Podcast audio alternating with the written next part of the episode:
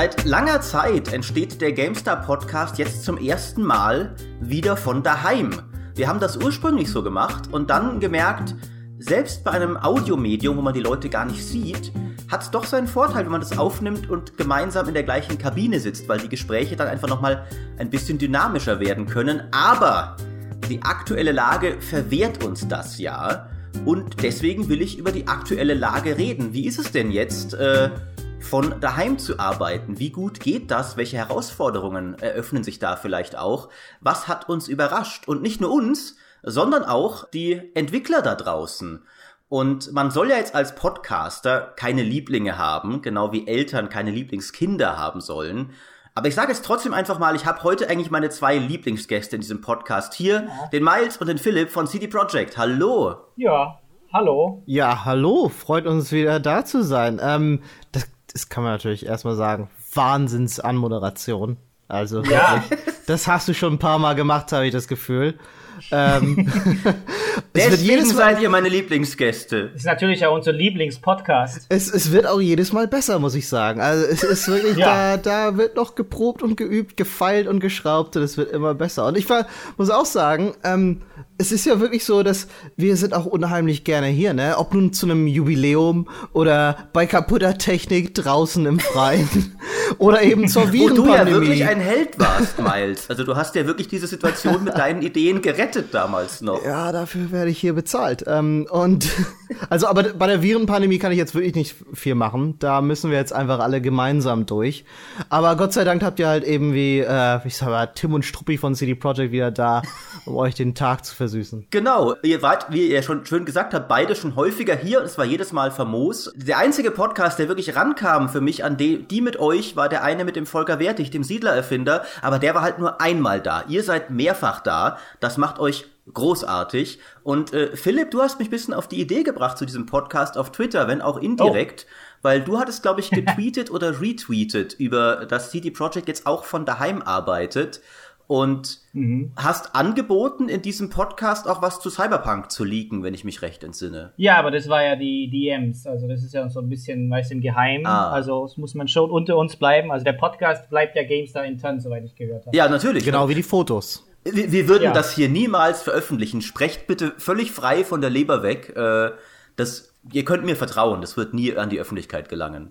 Na gut, also dann gibt's noch ein paar private Fotos von mir. Witzig, also das sagst du immer, aber jedes Mal äh, kriegen wir irgendwie so panische Anrufe und, und WhatsApp-Nachrichten von Fabian, während wir hier so drin sitzen. Also ja, ja, äh, PR-Leute, die geraten halt schnell in Panik, ne? Da darf man jetzt auch nicht zu viel drauf geben.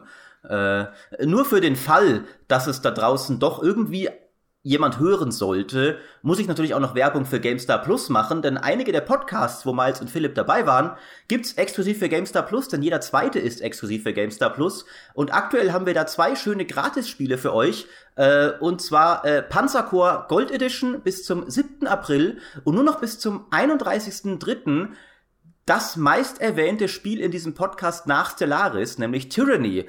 Das äh, faszinierende sei ein böser Schurke-Rollenspiel, das ich hier so gerne bewerbe, weil es mich, mich wirklich fasziniert hat, könnt ihr bei GameStar Plus haben. Ähm, schaut da doch gerne mal rein. Äh, der liebe Micha ist heute nicht da, aber er hat mir natürlich diesen Auftrag mitgegeben, euch darauf hinzuweisen. Und gerade bei Tyranny mache ich das natürlich sehr gerne. Und Jetzt würde ich doch mal direkt zum Thema kommen. Miles, Philipp, wie ist es denn gelaufen bei CD Projekt Red mit dem Wechsel ins Homeoffice? Wie ist das passiert und wann ist das passiert im Anbetracht der aktuellen Situation? Das ist äh, ein relativ interessanter Prozess gewesen, weil ich sag mal, stellenweise ist äh, bei uns das ja auch schon so durchgeführt worden. Also ich bin jetzt seit, äh, aufgrund meiner Lebenssituation auch seit, seit etwa einem Jahr äh, im Homeoffice. Ich glaube, bei Philipp war, äh, war das bis, bisher auch ähnlich, ne? Ja, ja, so ungefähr. Und, und nicht durchgehend, aber immer mal wieder. Weil ihr dann nach Deutschland fahrt, oder? Genau, genau. Also in meinem Fall ist es so, dass ich dann in Berlin äh, noch eine Woche im Monat äh, arbeite, um dann eben hier mit meiner Freundin die Zeit auch verbringen zu können. Und insofern war bei mir auf jeden Fall die Infrastruktur und so alles schon da, ne? Aber generell als als Studio hat uns das ja auch schon relativ überrascht. Ich glaube, das hat einfach jeden überrascht, da das dann auf einmal das so abging. Und bei uns war es auf jeden Fall auch sehr faszinierend zu sehen vom Prozess her, weil ähm, als es dann hieß, hey, jetzt schicken wir alle ins Homeoffice, muss das schon ein ziemliches Unternehmen gewesen sein. Also ich war jetzt nicht vor Ort, weil ich dann eben schon in Deutschland war. Ähm, aber was ich da so mitbekommen habe, was also unser IT-Team da an, an uh, unfassbaren Leistungen abgeliefert haben muss, um eben innerhalb von kürzester Zeit zu gewährleisten, dass eben alle ähm, Mitarbeiter im Warschauer Studio und eben auch weltweit von, von zu Hause aus arbeiten konnten, ist schon wirklich großartig. Also da muss man denen richtig fettes Shoutout geben. Ähm, Philipp, weißt du, wie lange das Ganze nochmal gedauert hat? Das ja, also das war eigentlich, glaub, das, das, war relativ kurz. Also ich war ja vor Ort und es hat halt so ein bisschen, äh, es hat nicht alles sofort angefangen. Also wir haben natürlich zuerst hm, Leute heimgeschickt, die einfach keine so komplizierte Infrastruktur brauchen. Oder wir haben ein bisschen langsam angefangen. Zum Beispiel, äh, ich mache ja auch bei unserem Einstellungsprozess mit und wir hatten halt am Anfang von der Krise hier zum Beispiel immer noch Interviews geplant von Kandidaten im Studio und die wurden dann halt zum Beispiel schon mal auf Video verlegt und dann ist zum Beispiel unsere ganze, unsere ganze Rekrutierungsabteilung hat dann dann schon mal früher Homeoffice angefangen, aber es war dann schon klar, dass eigentlich das ganze Studio sich jetzt bewegen muss. Und es war dann auch schon, also wir haben auch echt zügig angefangen, bevor es eigentlich in Polen üblich war sogar. Und es war so vor ungefähr zwei Wochen wurde uns das halt angekündigt. Und es ging dann halt wirklich richtig schnell und auch richtig komfortabel, muss ich sagen. Also wir haben uns halt in eine Liste eingetragen, konnten halt sagen, okay, ob wir das jetzt selber unsere Materialien abholen wollen oder ob es uns lieber ist, beispielsweise unsere ganzen Workstations geliefert zu bekommen. Und ich habe halt auch gesagt, ja, also für mich wäre es einfacher, das geliefert zu bekommen, weil ich habe halt kein Auto hier in Warschau. Und dann war das ganz gut und haben die einfach das tatsächlich organisiert für hunderte Leute, das halt mit Autos unsere Workstations rumgefahren wurden, war natürlich so abgemacht mit so Firmen, dass die dann halt wirklich mit so einem Vertrag haben, weißt du, dass man dann schön unterschreiben kann, dass es auch wirklich angekommen ist und so. Also war wirklich komfortabel für uns. Ich habe dann einfach einen Anruf gekriegt, hey, in einer Stunde würde jemand vorbeikommen und die Workstation äh, mitbringen. Habe ich gesagt, ja, passt. Ich ziehe mir eine Hose an und dann eine Stunde später kam halt nochmal ein Anruf und dann war unten das Taxi da und hatte eben meinen Computer dabei, Bildschirme, Controller, Maustastatur. Also habe ich natürlich nicht alles gebraucht, aber einfach auf Nummer sicher. Und dann lief das echt ganz gut. Also wir hatten dann auch so eine richtig schöne Anleitung von IT, wie wir uns dann mit äh, über VPN mit der Firma verbinden. Und es ging, also für, in meinem Beispiel, es ging halt super schnell. Ich habe den Computer angesteckt, Bildschirm angesteckt, die VPN angemacht und konnte eigentlich innerhalb von weniger als eine halbe Stunde tatsächlich losarbeiten. Also ich muss ja sagen, man hört ja immer viel, ah, hm, VPN schwierig, aber also ich war total erstaunt, wie gut das funktioniert hat. Ich war richtig glücklich. Ja. Das heißt, was ich da jetzt draus mitnehme erstmal, ist, dass eine, eine kurze Zeitperiode gab, wo in Warschau bergeweise Taxis rumfuhren mit Rechnern, auf denen Cyberpunk drauf war. Ja, könnte man so sagen. Also es ging ja tatsächlich innerhalb von zwei Tagen an glaube, über 700 Leute. Ja, also es ist äh, wirklich auch, ähm, also wirklich sehr entspannt, äh, vor allem zu diesen Zeiten zu wissen, dass, dass man in einem Studio arbeitet, dass äh, solche Sachen eben entsprechend auch mit der benötigten Ernsthaftigkeit äh, äh, behandelt und da auch das, ich sag mal, äh, die Gesundheit der Mitarbeiter äh, mhm. auch in den Vordergrund steckt. Ne? Mhm. Also schon ziemlich cool. Ja, also wir hatten beispielsweise auch schon Kollegen, die schon eine Woche vorher ins Homeoffice gegangen sind, weil beispielsweise einfach die Schulen in Polen haben natürlich dann zugemacht, schon ganz früh.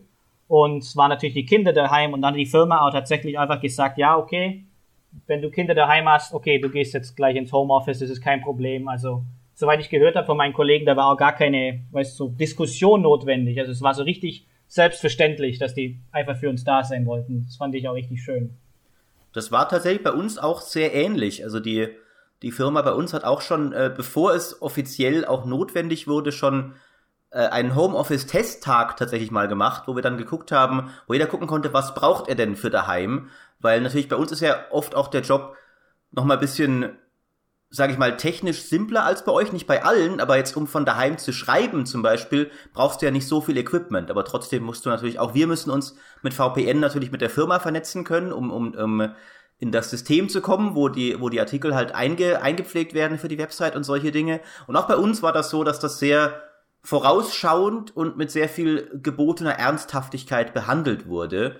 Ähm, bei uns war zum Beispiel was eine Herausforderung, die wir halt gerade haben, und ich vermute mal, das ist bei euch sogar noch mehr, ähm, dass ich bin ja jetzt, äh, mache sehr viel mit, äh, mit Videos, wo ja dann doch auch recht große Dateien hin und her geschoben werden muss. Nicht nur mhm. Texte, mhm. sondern ich habe jetzt hier so und so viel Stunden Videomaterial aufgenommen, für ein Testvideo zum Beispiel.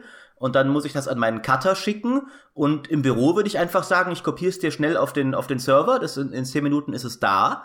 Und hier habe ich halt, äh, und dann ist es auch in zehn Minuten auf YouTube, wenn ich das schnell hochgeladen habe mit dem rasant schnellen Firmeninternet, während ich jetzt mit meinem Heiminternet mich austauschen muss. Und doch mal ein bisschen mehr für gewisse Projekte planen muss, weil halt längerer Rattenschwanz an und dann sage ich nochmal, ah, mach doch bitte die zwei, drei Stellen im Video, hätte ich mir gern noch anders gewünscht und dann muss der wieder eine Stunde hochladen danach. Äh, ist das bei euch auch so, dass da jetzt Dinge sich verlangsamt haben? Weil ich vermute mal ja auch, also gerade noch mehr bei euch in der Spieleentwicklung werden ja teilweise auch bei dir zum Beispiel Miles Weltdesign-Files riesige Dateien hin und her geschoben, oder? Ja, tatsächlich sind das gigantische Datenmengen. Dazu muss man aber sagen, dass, ähm, also ich denke mal, für die meisten Kollegen in, in Polen, und ich weiß es auch nur von meinem privaten Netzwerk in meiner Wohnung dort, äh, das, also die, die durchschnittliche Internetgeschwindigkeit in Warschau würde ich fast schon höher anschätzen als hier in Berlin. Äh, oh ja. Will ich mir jetzt nicht zu weit aus. Oh, das ist so traurig. Also, ähm, Neuland also, mal wieder. Ja, ich habe jetzt hier auch eine 1 Gbit-Leitung, aber auch erst seit kurzem. Ähm, das ist in, in Warschau schon deutlich länger verfügbar und auch zu geringerem Geld. Äh, in, insofern ist, ist glaube ich, da nicht so das Problem. Und vor allem, wenn man in Warschau direkt arbeitet, ist es ja auch mit dem VPN, das ist ja nicht so, dass man jetzt irgendwie äh, über 20, 20 Knotenpunkte da irgendwie rüber muss. Ähm, das hat ja auch nochmal einen großen Einfluss. Ähm, äh, insofern geht sich das eigentlich aus? Und ich finde eher eigentlich erstaunlich, ähm, also bei mir persönlich, wie sich das irgendwie in so einer deutlich gesteigerten nochmal Produktivität zeigt. Also es ist wirklich. Ja, das musst du jetzt ja sagen, nachdem du vorher gesagt hast, dass dein PR-Mensch hier mithört, ne? nee, aber es ist, wirklich, es ist wirklich unglaublich, wie man, also wenn man wirklich einfach mal sich so hinsetzen kann, keine Meetings und so hat oder äh, irgendwie auch so Ablenkungen äh, äh, ob es nun irgendwie so, was man im Hintergrund hört oder so ist, ne, äh, ähm, dass man einfach wirklich sich hinsetzt und wirklich durcharbeitet und Sachen machen kann. Und das ist wirklich, wirklich sehr schön und macht auch unheimlich Spaß. Also irgendwie äh, habe ich also an dem Ganzen doch äh, eine sehr große Freude. Jetzt mal. Das ist sehr makaber von dir, ja, ja, ja, sehr ich empathielos. Ich, ich, ach komm mal, ihr wisst, wie ich meine, ja. Also es sind, es sind natürlich, natürlich wissen wir das, aber wir reiten dich gerne in die Scheiße. Einfach im, im Sinne äh, der eigenen Produktivität und der, der Leistung, die man bringt und dann vor allem in so einem kreativen Beruf, wo man wirklich was schafft und dann auch, ich sag mal, das sehr haptisch ist, was man macht. Weißt du, also ich, ich bastel was und dann kann ich es mir direkt angucken und so und da die Verbesserungen sehen, äh, das, das macht schon gut Laune irgendwie. Und ähm, ähnlich ist es auch dann in der Zusammenarbeit mit anderen Kollegen, weil äh, ich sag mal, so einige Baustellen, wo ich das Gefühl hatte, die, da ging das so okay, ähm, ähm, wo ich aber irgendwie mich so verlangsamt gefühlt habe oder so, die sind jetzt verschwunden teilweise, ne? Also ähm, da, da ist schon so eine Umstellung irgendwie ankommt. Ich weiß nicht, inwiefern das vielleicht nicht so eine gewisse Honeymoon-Phase von, von äh, dem ganzen Kram ist, dass alle jetzt auf einmal daheim sind und sagen, oh, ist ja eigentlich voll geil.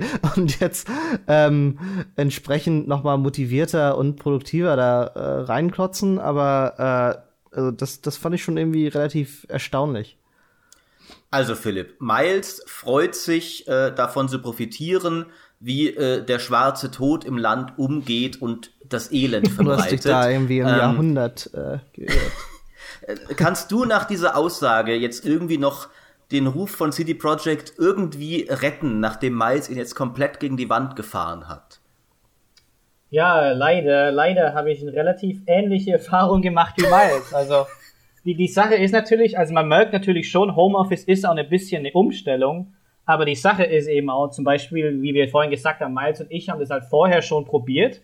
Das heißt, wir hatten schon so ein paar Tipps parat äh, und dann haben wir beispielsweise auch so einen kleinen Text geschrieben, so die, die zehn besten Tipps für Homeoffice und halt an die Firma geschickt. So, so Kleinigkeiten, ah ja, wenn man sich zum Beispiel den täglichen Bild holt oder so, dann macht man das einfach über den Tag verteilt oder abends, damit es nicht alle gleichzeitig machen müssen. Und es funktioniert halt wirklich tatsächlich gut. Und ich finde, die Kommunikation vor allem funktioniert auch gut, weil natürlich, wenn man zusammen ist in der Firma, man, man kann halt einfach zum, zu einem hingehen und einfach mit dem reden, aber das ist natürlich, sagen wir mal, auch in dem Raum, wo man ist. Wenn ich jetzt zu jemand gehe, der jetzt zwei Stocke über mir ist, hm, dann schreibe ich dem vielleicht einfach eher in unserem internen Chatprogramm. Und da ist jetzt wenig Unterschied zu Homeoffice. Aber was ich halt gemerkt habe, ist vor allem im Homeoffice haben die Leute irgendwie weil sie eben meistens allein sitzen, deutlich weniger Skrupel, einfach kurz anzurufen. Also wir können halt auch in unserem Chatprogramm einfach kurz anrufen, wir klicken auf den Knopf, ja, äh, ich rede kurz mit dir, rede eine Minute, fertig, aus. Was halt teilweise, also teilweise, und natürlich es sind Ausnahmen, geht es halt dann auch mit manchen Leuten ein bisschen schneller, als wenn man da tatsächlich im Office arbeiten würde. Also ist ein bisschen erstaunlich. Und die Sache ist natürlich, es hat auch ein bisschen den Effekt, also Homeoffice macht natürlich Spaß und ist halt so nah, dass man halt manchmal einfach Lust hat, einfach ein bisschen nochmal äh, an Cyberpunk zu arbeiten. Also von mir kann ich jetzt beispielsweise sagen, ich habe mich total auf äh, Doom Eternal gefreut und hab's jetzt auch, hab's am Release-Tag gekauft und hab's jetzt bisher erst drei Stunden gespielt, obwohl es mir total gut gefällt, weil ich halt manchmal denk, ha, hm, ha, vielleicht wäre jetzt lustig, nochmal ein bisschen was in Cyberpunk zu machen. Also äh, es ist natürlich, es ist natürlich, sind zwei verschiedene Welten quasi zu entwickeln und zu spielen. Also bitte keine News. Äh, Cyberpunk macht jetzt schon mehr Spaß als Doom Eternal. Also ist gar oh, kein Vergleich. du hättest Journalist werden sollen. Ja, das, ja, ja, ja. Das, ich ich habe das schon gerochen. Das ist, aber ich meine, die Headlines schreiben sich echt wieder von selbst hier. Das ist alles ja, fantastisch. Ja, ja. ja, aber es ist echt so ein Effekt. Also ich denke mir halt manchmal so, auf was hätte ich jetzt gerade am meisten Lust? wenn ich so ein bisschen Freizeit hat und manchmal habe ich dann halt Lust, ein bisschen was äh, in Cyberpunk zu machen. ja, und das ist dann also, natürlich ganz praktisch, dass ich das von hier machen kann. Also es ist halt schon so eine gewisse Umstellung, die, die da notwendig ist, eben auch in Sachen Pipelines und die Art und Weise, wie man Sachen macht. Also Philipp hat es ja schon angedeutet, äh, diese riesigen Datenmengen, die sind halt natürlich immer noch da und ähm, da muss man einfach ein bisschen umdenken, wie man das macht. Und äh, wenn man da bewusster rangeht, zum Beispiel sagt, okay, muss ich, muss ich dieses riesige Asset jetzt wirklich downloaden oder äh, brauche ich vielleicht nur einen Teil davon oder doch nur die Textur davon oder so? Das lässt sich als ähm, schon sehr gut regeln. Und vor allem, wenn man dann mhm. eben so Sachen macht wie, okay, dann, dann ziehe ich halt die größten Datenmengen über Nacht, während ich eh schlafe ähm, und unsere Struktur, die, die unterstützt das auch. Also da, da, das macht das alles möglich, dass man da eben auch morgens entsprechend zu einem komplett äh, fertigen Arbeitsplatz kommt, dass man einfach losarbeiten kann, ähm, wo dann eben alle relevanten Daten schon äh, geupdatet und gezogen sind. Also insofern ähm, lässt sich das schon alles gut bewerkstelligen. Das andere, was halt auch, äh, wo man sich dran gewöhnt äh, muss, ist halt, dass man trotzdem irgendwie, ich sag mal, versucht, irgendwelche Strukturen drin zu haben. Ja, also wir haben zum Beispiel im Level-Design-Team immer noch unser tägliches Stand-up. Das machen wir auch immer noch jeden Morgen, nur halt dann im, über Videochat. Ähm, äh, mit dem großen Unterschied, dass jetzt ab und an mal ein Haustier, die, die, äh, das Meeting unterbricht. Ja, das ist bei uns auch so, aber das ist ja nur eine Verbesserung eigentlich. Ja, eigentlich schon. Äh, aber ich muss auch sagen, es gibt einige Arbeitskollegen, also das ist jetzt, da hast du jetzt zwei erwischt, die da echt eine Freude dran haben und also ich meine, Philipp und ich sind ja schon irgendwie so, so paar Workaholics irgendwie. Ich merke auch schon, ähm. ihr, ihr seid stinklangweilig hier. Wo, wo bleiben die Katastrophen, die Skandale? Wie viele Leute ja, sind es gibt halt echt, also natürlich gibt es auch Leute, die, denen das nicht so gefällt. Also, ähm, und da zeigt sich einfach nur, wie individuell das doch ist. Ne? Also zum Beispiel einer meiner Kollegen im Level-Design-Team, den fehlt halt schon nach zwei Tagen die Decke auf dem Kopf, ja. Also, aber der ist auch, dem, den, äh, der hat auch an diesen ganzen Ausgangssperren und all äh, entsprechend, also in Polen ist es ja nochmal anders geregelt als hier, nicht so seine Freuden. Ähm, und der klammert sich an jedes bisschen, an jeden Quadratzentimeter Balkon, den er hat. also kann man natürlich auch nachvollziehen, ja. Ähm, so, so ist es ja nicht, aber das ist halt eben wirklich sehr, sehr abhängig davon, was für eine Art Mensch man ist. Aber ich glaube, auch er kommt jetzt so nach den ersten ja, zwei Wochen fast, die wir es jetzt äh, machen, so auf den Geschmack. Also äh, das ist, glaube ich, echt so eine so eine Eingewöhnungsphase. Und ähm, ich glaube, für ihn war das große Problem, dass er Probleme hatte, so, ich sag mal, die Arbeit von dem Privaten zu trennen. was man, glaube ich, auch sehr, sehr gut nachvollziehen kann, ne? weil die Arbeit irgendwie dann doch einfach im, weiß nicht, im gleichen Raum oder im Raum nebenan steht und nie das stimmt. das ist. Hat ja Philipp vorher gemeint. Das kann man ja, ja durchaus auch, sage ich mal, negativ sehen, dass die, die Arbeit wirklich immer nur ein paar Schritte entfernt ist, sozusagen, an deinem eigenen Heim-PC halt. Mhm. Äh, und dann auch schwerer zu sagen ist vielleicht, ah, ich bin jetzt aus dem Büro raus, jetzt ist Freizeitmodus. Ja. Und ich glaube, das erfordert halt zum einen erstmal so, so ein gewisses Umdenken, aber halt auch so eine gewisse Selbstdisziplin, dass man halt sagt, okay, das ist jetzt hier Schluss und so ist es. Und äh, dann muss man halt, also ich, ihm hat sie jetzt geholfen, ich hatte ihm den Tipp gegeben, dann einfach diese, ich, äh, er muss die Firmen-E-Mail nicht auf dem Handy haben. Er muss auch unser mhm. internes, also äh, unseren Slack äh, Dingens nicht auf dem Handy haben. Das, äh, das heißt, er kann sich irgendwie auf sein Sofa setzen, ohne dass, wenn eine Notification kommt, dass er weiß, dass er jetzt einfach an den PC gehen kann, um zu gucken, wer ihm da geschrieben hat. Das kann er alles ausschalten. Und das Studio schreibt das auch in keinster Weise vor und äh, sagt sogar, hey Leute, ne, übertreibt jetzt nicht, nur weil es jetzt da ist, ihr müsst auch disconnecten und tut das bitte. Äh, und da geht halt wirklich jeder sehr anders mit so um. Ich weiß zum Beispiel, mein Lied, der hat halt, der arbeitet jetzt äh, zu unseren Kernzeiten, ähm, aber auch zu unmöglichen Zeiten. Also wirklich, der, ich glaube, der geht irgendwann dann mal so drei, vier Stunden abends schlafen, dann wacht er auf und so, oh, jetzt habe ich wieder Bock und dann arbeitet er nochmal zwei, drei Stunden und irgendwie, also da, da geht jeder ganz, ganz anders mit um und äh, es ist eigentlich recht faszinierend, würde ich sagen, so das auch so als ähm, aus der Sicht von, äh, ich sag mal, wie, wie man so typischerweise Arbeit sieht, zu beobachten. Also gelten diese ganzen Regeln, wo man sagt, ja, okay, also kommt halt morgens ins Büro, macht acht Stunden, geht nach Hause. Ist das wirklich die beste Art und Weise, das zu machen? Ne? Wenn, mhm. ich sag mhm. mal, man doch irgendwie so sieht, wie individuell die Gewohnheiten auf einmal sind. Also ich beobachte ganz stark bei mir, ähm, dass ich generell morgens und abends sehr, sehr viel produktiver und auch sehr fokussierter bin als irgendwie in der Zeit dazwischen. Also, und das ist dann auch so, auch, das war aber auch im, im Office auch schon immer so, dass ich dann gemerkt habe, so gegen nachmittags hin, wo es da so wieder, ich sag mal, so, so, so nach der Mittagspause irgendwie so einen Durchhänger gab und dann irgendwie äh, nachmittags hin hat man dann irgendwie das Gefühl, okay, ey, jetzt kann ich echt noch wieder und jetzt habe ich irgendwie richtig Bock, da was zu machen. Und äh, dieses, dieses Modell unterstützt das doch recht stark. Mhm. Das stimmt. Äh, ich finde ja allgemein, äh, ist das vielleicht eine kleine positive Sache, die aus dieser ganzen Lage erwachsen könnte, dass vielleicht so ein bisschen klar wird, weil es gibt ja durchaus auch Arbeitgeber allgemein, also Homeoffice hat ja auch ein gewisses Stigma, dass man davon ja. ausgeht, der Arbeiter ist dann, wenn er daheim ist, äh, unüberwacht, wird er irgendwie, und da meine ich jetzt gar nicht weder eure Chefs konkret noch meine Chefs konkret, aber das ist ja wirklich eine allgemeine Meinung, die man häufiger mal hört, dass dann halt weniger gearbeitet wird. Und jetzt sieht man halt dann doch, wie viel überraschend dann doch geht. Oder auch äh, ein, ein Kumpel von mir hat jetzt neulich seine Masterarbeit abgegeben ähm, und der ist in Frankreich gerade, wo er der Lockdown noch früher kam und dann konnte er das nicht mehr per Post hier einschicken.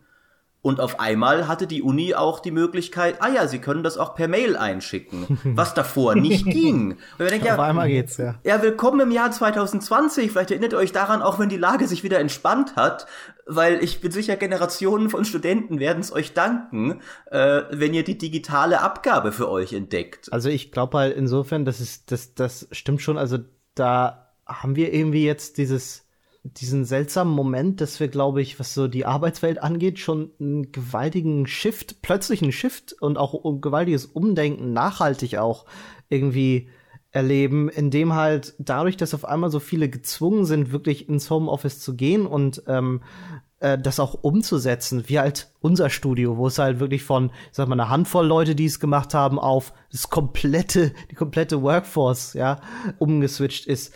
Also äh, da sind wir ja nicht die einzigen. Das hört man ja von allen möglichen äh, anderen äh, Studios in der Welt auch. Und ich, ich, ich hoffe halt, dass sich das irgendwie auch nachhaltig etabliert als Option für, für Menschen. Muss nicht unbedingt so sein, dass es jetzt permanent so ist, also dass jeder jetzt immer im Homeoffice ist, aber dass sich da gewisse Freiheiten auch dann im Nachhinein daraus ergeben, dass man halt vielleicht sagen kann, hey, äh, zwei Tage die Woche kann jeder, wie er will, vom Homeoffice arbeiten oder so. Oder andere Modelle, die es halt auch gibt, von wegen, was, was, was habe ich noch mal gelesen? Zwei Pflichtstunden pro Tag im Office und der Rest dann von daheim oder so. Also solche, solche Modelle irgendwie, das, ich glaube, da, das gibt schon alles guten Stoff zum Umdenken.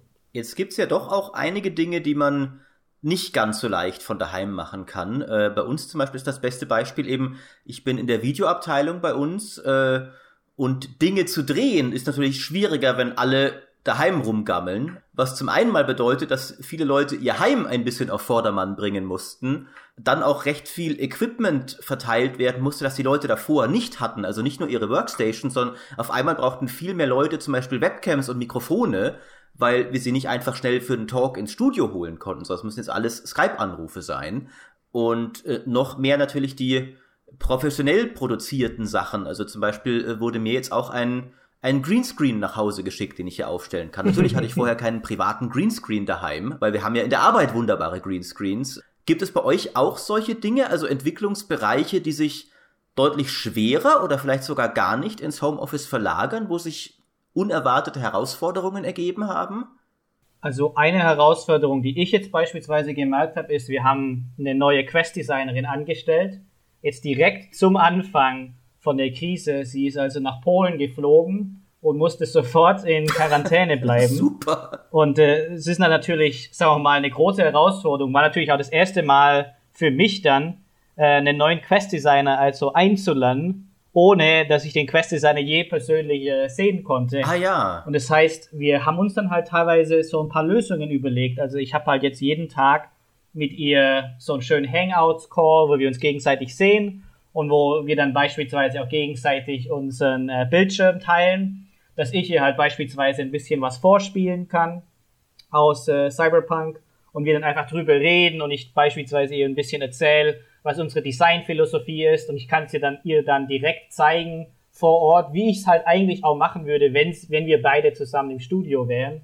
Und es ist halt schon ein bisschen, es ist anders auf jeden Fall, aber man merkt irgendwie für viele Dinge findet man irgendwie eine Lösung. Also es mhm. ist natürlich klar, also es wird auch nicht leicht für sie sein, also neu in der Firma anzufangen, in ein anderes Land zu ziehen und dann darf sie keinen sehen, muss in der Wohnung sitzen von daher machen wir dann beispielsweise ja nochmal ein bisschen extra, äh, extra einen Versuch, äh, ein bisschen für sie da zu sein. Also wir haben halt dann verschiedene Quest-Designer, die ein bisschen da sind, um ihr Neues zu zeigen. Normalerweise haben wir immer einen Tutor und das wäre jetzt beispielsweise ich.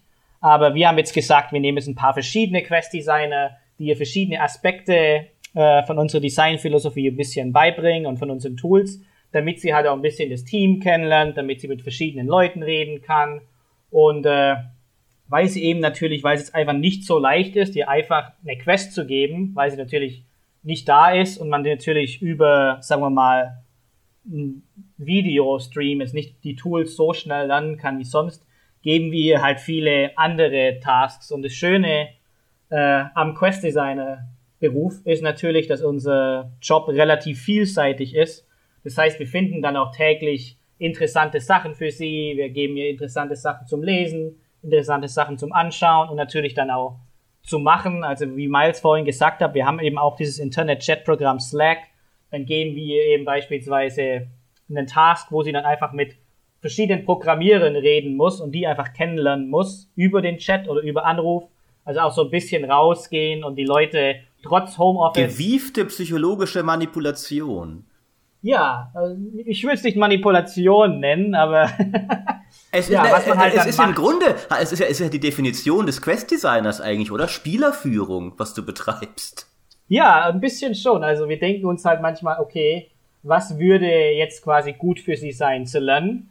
Und dann äh, machen wir halt einen Task, der ein bisschen so äh, funktioniert. Und natürlich, das Pacing muss aufrechterhalten werden zwischen verschiedenen Tasks. Also Vielleicht war die Quest, das Quest-Design ist eine ganz gute Schule für sowas. Ich, ich merke gerade, das äh, ist ja fast schon ein eigener Podcast, wie Quest-Design dein Leben verändert, weil du selber deine, deine, dein Umfeld wie Spielercharaktere und NPCs behandelst, die du in deine Quest einbauen musst.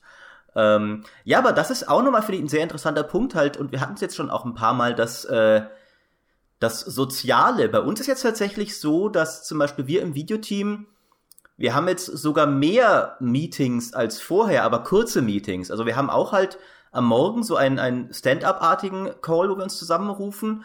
Ähm, wir haben aber auch einen, einen Mittags- und einen Abends, ist immer nur so eine Viertelstunde oder sowas, aber dass alle sich nochmal aus dem Team zusammenrufen, mit Webcam sich auch sehen und so. Ähm, und das äh, ist, finde ich, gar nicht verkehrt halt, weil es schon offensichtlich Bestrebungen gibt, halt das, das Zwischenmenschliche so ein bisschen aufrecht zu erhalten, obwohl man halt nicht mehr gemeinsam im Büro sitzt. Äh, und das halte ich schon was, was jetzt gerade, wenn es jetzt dann doch noch länger dauern sollte als ursprünglich veranschlagt, und ehrlich gesagt, ich habe so ein bisschen den Verdacht, das wird es, ist das, glaube ich, ziemlich wichtig, dass man darauf achtet. Mhm. Ja, also deswegen habe ich auch hier dem Podcast zugesagt, weil ihr seid die ersten Menschen, mit denen ich seit der letzten Gamescom gesprochen habe. Und auf der Gamescom hast du ja auch hauptsächlich mit uns gesprochen, also mit Philipp ja, vor allem auch das, viel. Ja. Deswegen habe ich dem auch, genau. es hat sich halt bewährt. Hat sich halt ja. Kann auch das Bier gewesen sein, ich weiß es nicht.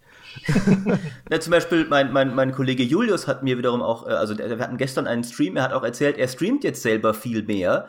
Und zwar nicht nur, weil natürlich halt die Leute da draußen haben jetzt mehr Bedürfnis an Sachen wie Streams, also die halt ja auch so ein bisschen eine Art von Interaktion mit anderen Menschen sind, sondern auch er selber als Streamer merkt halt, wenn er da nur daheim hockt allein, er hat selber mehr ein Bedürfnis quasi nach außen mit, mit Leuten zu interagieren jetzt über dieses, mhm. dieses Medium, weil er halt weniger das Interpersönliche hat. Mhm. Ja, das äh, ich in, in, so einer witzigen Art und Weise ähm, ist, ist, ich sag mal, unser technologischer Level doch relativ angemessen für, für eben das, was wir jetzt tun müssen. Ne? Stimmt. Also, ähm, eigentlich, eigentlich recht faszinierend. Ich, ich finde auch generell, also, ähm, ja, es, es gibt von mir auch so ein höheren, höheres Interesse jetzt einfach so in irgendwelche Streams äh, reinzuschauen und die auch ne nebenher beim Arbeiten einfach laufen zu lassen, um im Hintergrund einfach auch so Gerede zu hören oder sowas. Ne? Oder auch ja. Podcasts oder sowas ist halt echt alles, was jetzt nochmal deutlich interessanter geworden ist. Ähm, und ich, ich finde es auch ähm, echt faszinierend, weil, also ich bin jemand, der halt wirklich leidenschaftlich gerne auswärts isst und auch so, so, also wirklich so ein Foodie und auch in viele Restaurants geht. Und das ist halt bei mir tatsächlich auch so absolut gar nicht angekommen bisher. Also ähm, ich, ich sitze dann hier und überlege so, oh geil, eigentlich wollte ich noch mit meinen Freunden irgendwie in das und das Restaurant gehen. Und dann kommt aber Sekunde später die, die Einsicht so, ah fuck. naja, gut, da, da, das muss wohl noch warten jetzt. Ähm, dann halt doch eine und, Tiefkühlpizza. Und ja, da, da kennen wir ja welche. Grüße gehen Shout raus. Out an Dr. Oetker auf Twitter. ähm, und tatsächlich habe ich jetzt auch die letzten Tage über dann öfter mal einfach auch so abends dann, äh, ich sag mal so, so Hangouts mit Freunden gemacht, was halt auch vorher eigentlich so gar nicht wirklich passiert ist. Also ich habe jetzt so eine Gruppe an Freunden, mit denen ich mich irgendwie ähm, einmal die, die Woche irgendwie online zum Zocken verabrede. Ähm, aber also da ging es halt auch eher ums Zocken und es war halt immer, ich, ich weiß nicht, es es, es hatte halt, es, es hatte immer so einen anderen Hintergrund. Es war halt irgendwie so ein Zusatz. Und jetzt ist es halt eher so, bitte, ich möchte mit Leuten reden. Ja, treffen uns. Warum nur einmal die Woche? Können wir uns nicht zwei, dreimal? Also es ist schon irgendwie interessant, wie sich das so alles von einem Moment auf, das, auf den anderen so äh, wandelt und man auch so ein bisschen echt mal mitbekommt, wie wichtig einem das doch eigentlich ist, ohne dass man sich dem vorher so ja. bewusst gewesen ist, ne? Ja. Bevor wir da jetzt weiter drüber reden, glaube ich, müssen wir vielleicht mal, wenn ich euch jetzt hier hab, kann ich euch vielleicht mal ein bisschen ausquetschen über das, äh, über Dr. Oetker Pizza auf Twitter. äh, wie seid ihr involviert gekommen mit Dr. Oetker auf äh, Twitter? Und warum weiß Dr. Oetker auf Twitter zum Beispiel, Miles, dass du Leveldesigner bist und macht Leveldesigner-Witze auf deine Kosten? Denn das ist, also das ist mit das großartigste Twitter-Spektakel, das ich je gesehen habe. Und ich glaube, alle fragen sich, ist das einfach Fabian Döhler, der diesen Account auch mitlaufen lässt? Oder was geht da vor sich? Du, ich will eigentlich gar nicht so sehr dieses, die, dieses, diese Mystik um diesen, diesen ganzen Kram so, so wirklich, ähm, Doch, enthüllen. das willst du. Und ich kann dazu eins sagen, ich glaube, weder Fabian noch ich ähm, haben die Person hinter dem äh, Dr. Oetker Twitter-Account je persönlich getroffen. Also, Echt? Ja, ähm, Philipp glaube ich auch nicht. Ne? Ähm, ich ich habe da gar nichts Da ist vielleicht mal ich, hier mein, mein, äh, meine Idee für euch. Vielleicht wollt ihr das ja mal möglich machen hier in der Runde. Also Nächster Podcast. Oh. Dr. Oetker und die Videospielindustrie. Da, vielleicht wäre da was möglich. Also das wäre vielleicht ähm, weiß nicht, vielleicht wäre das interessant. Also ich würde ich würd mitmachen. Ich fände es ich fänd's spannend. Ich finde auch, also ich finde es sehr lustig. Ich, es ist, äh, amüsiert mich wirklich fantastisch, was, was auf Twitter so da bisher so passiert und hoffentlich auch noch weiter passieren wird. Das ist ein sehr lustiges äh, Twitter hin und her. Äh, für alle, die jetzt hier zuhören und nicht auf Twitter seid, also ihr verpasst was. Ähm, der Dot Dr. Oetker ähm, Pizza Twitter-Account, wirklich fantastisch ähm, Wahnsinnshumor und äh, auch sehr zeitgemäß. also ich, ich bin, ich habe wirklich sehr großen Respekt vor, vor dem Timing dieser Person dahinter. Das ist ja wirklich also immer an jeder, also ist ja wirklich überall, ne? ist ja schlimmer, schlimmer noch als Fabian fast. Also wirklich überall und immer einen guten Spruch.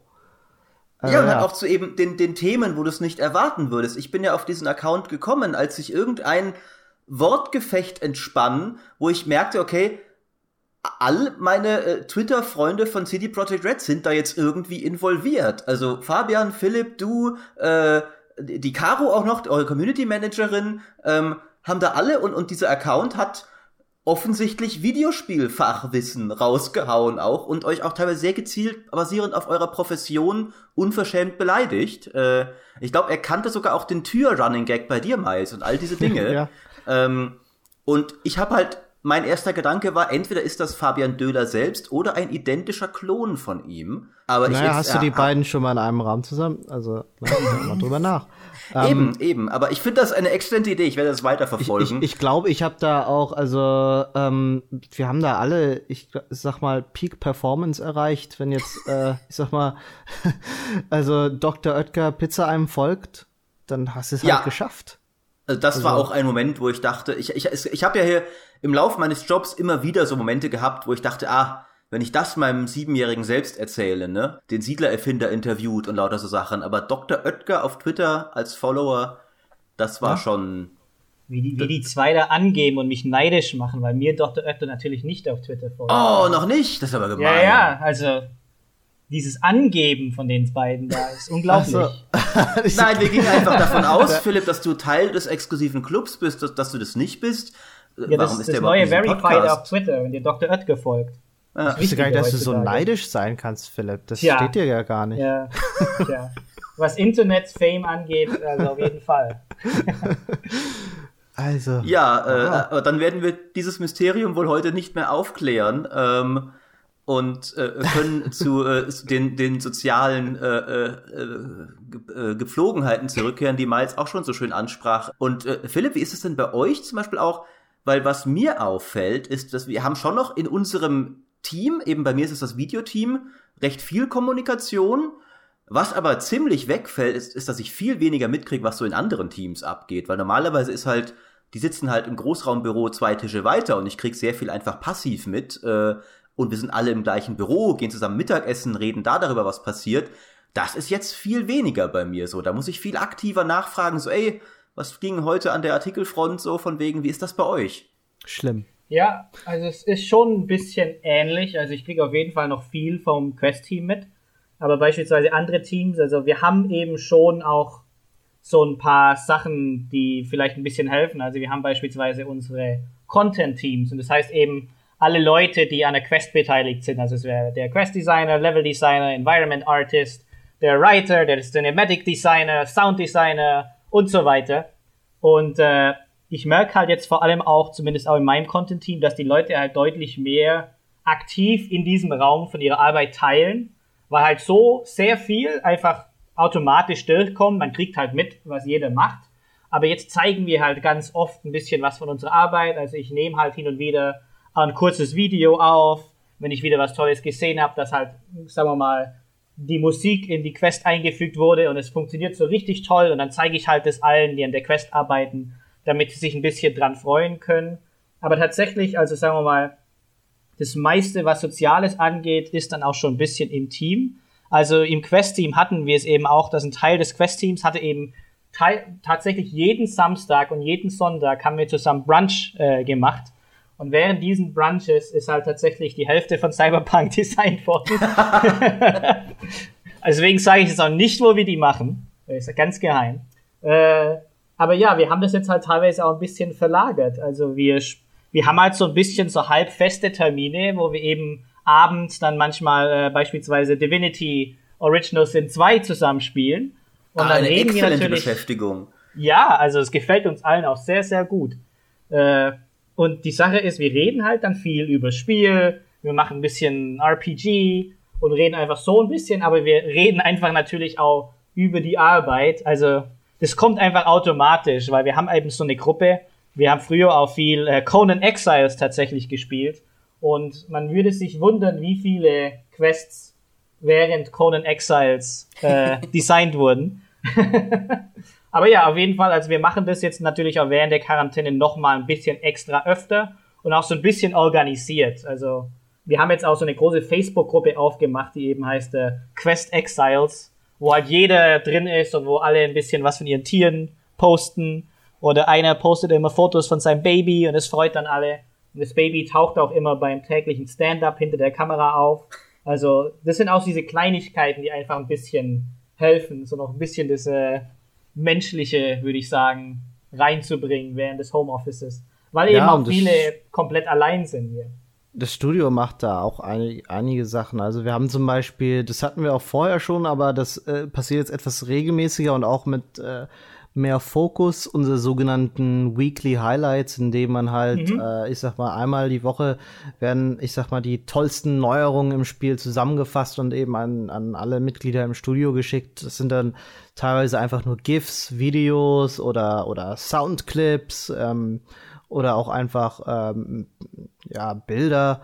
Ähm, und das, das ist halt immer recht spannend, weil man dann eben auch den, den Fortschritt in anderen Abteilungen relativ gut nachvollziehen kann. Wir haben mhm. intern äh, ein, äh, wie kann ich so, so eine Art äh, Bilderarchiv, in dem alle Content-schaffenden Artists, ob nun Konzeptzeichner, Character Artists, Animationen, äh, UI-Artists äh, und so weiter und so fort, ähm, täglich äh, die Fortschritte in ihrer Arbeit posten. Das kann man sich so ein bisschen vorstellen, wie so, äh, als ob man über ArtStation browsen würde, nur ist es eben mhm. alles interner Kram, ne? Und äh, da kann man dann teilweise auch eben, ich sag mal so, so Favos und Likes verteilen und so. Und ich weiß, dass die Artists sich da äh, relativ viel drauf einbilden, wenn sie wenn sie viele Likes bekommen haben. Aber ähm, es ist, es, also es sind halt auch so die Kleinigkeiten. Ich beobachte auch witzigerweise ähm, äh, lernt man dann auch auf einmal die die Namen der unterschiedlichen Haustiere kennen. Das äh, auch auch immer toll. Und äh, jetzt was heute gerade in die E-Mail kam, ist so, dass unser Internal Communications, also von unserem HR-Team und so, auch so ein bisschen äh, die Leute als ich sag mal mal kleine humorvolle Geschichte ähm, äh, die Leute dazu ermutigt, äh, Fotos von ihrem Homeoffice-Setup. Äh, ähm, das haben wir auch tatsächlich. Ne?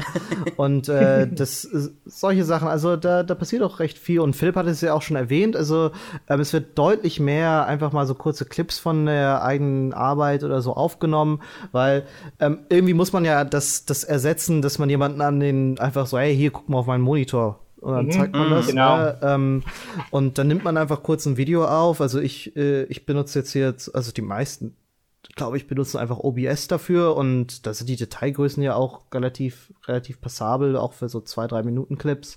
Äh, und dann schicken wir uns das und es ist alles recht cool und vor allem, wenn es dann auch so Momente sind, wo man sagt so, ey, hier Leute, ich habe äh, so eine coole Art und Weise oder kleine, kleine äh, äh, Regel oder äh, äh, Guideline herausgefunden, wie man mit den und den Gerätschaften im Spiel äh, sehr viel Spaß erzeugen kann und das dann irgendwie die die Resultate dieser Arbeit rumzuschicken, um dann Leuten auch ein bisschen so, ich sag mal so Inspirationen und Ideen zu geben, ist dann doch sehr hilfreich. Mhm. Ähm, und wo wir vorhin auch bei Twitch gesprochen, äh, über Twitch gesprochen haben, fällt mir ein, man muss, wenn man auch, ich sag mal, der berühmteste Twitch-Streamer ever werden will, muss man halt einfach nur aus Versehen mal den ne, Start Stream anstatt Start Recording Button drücken.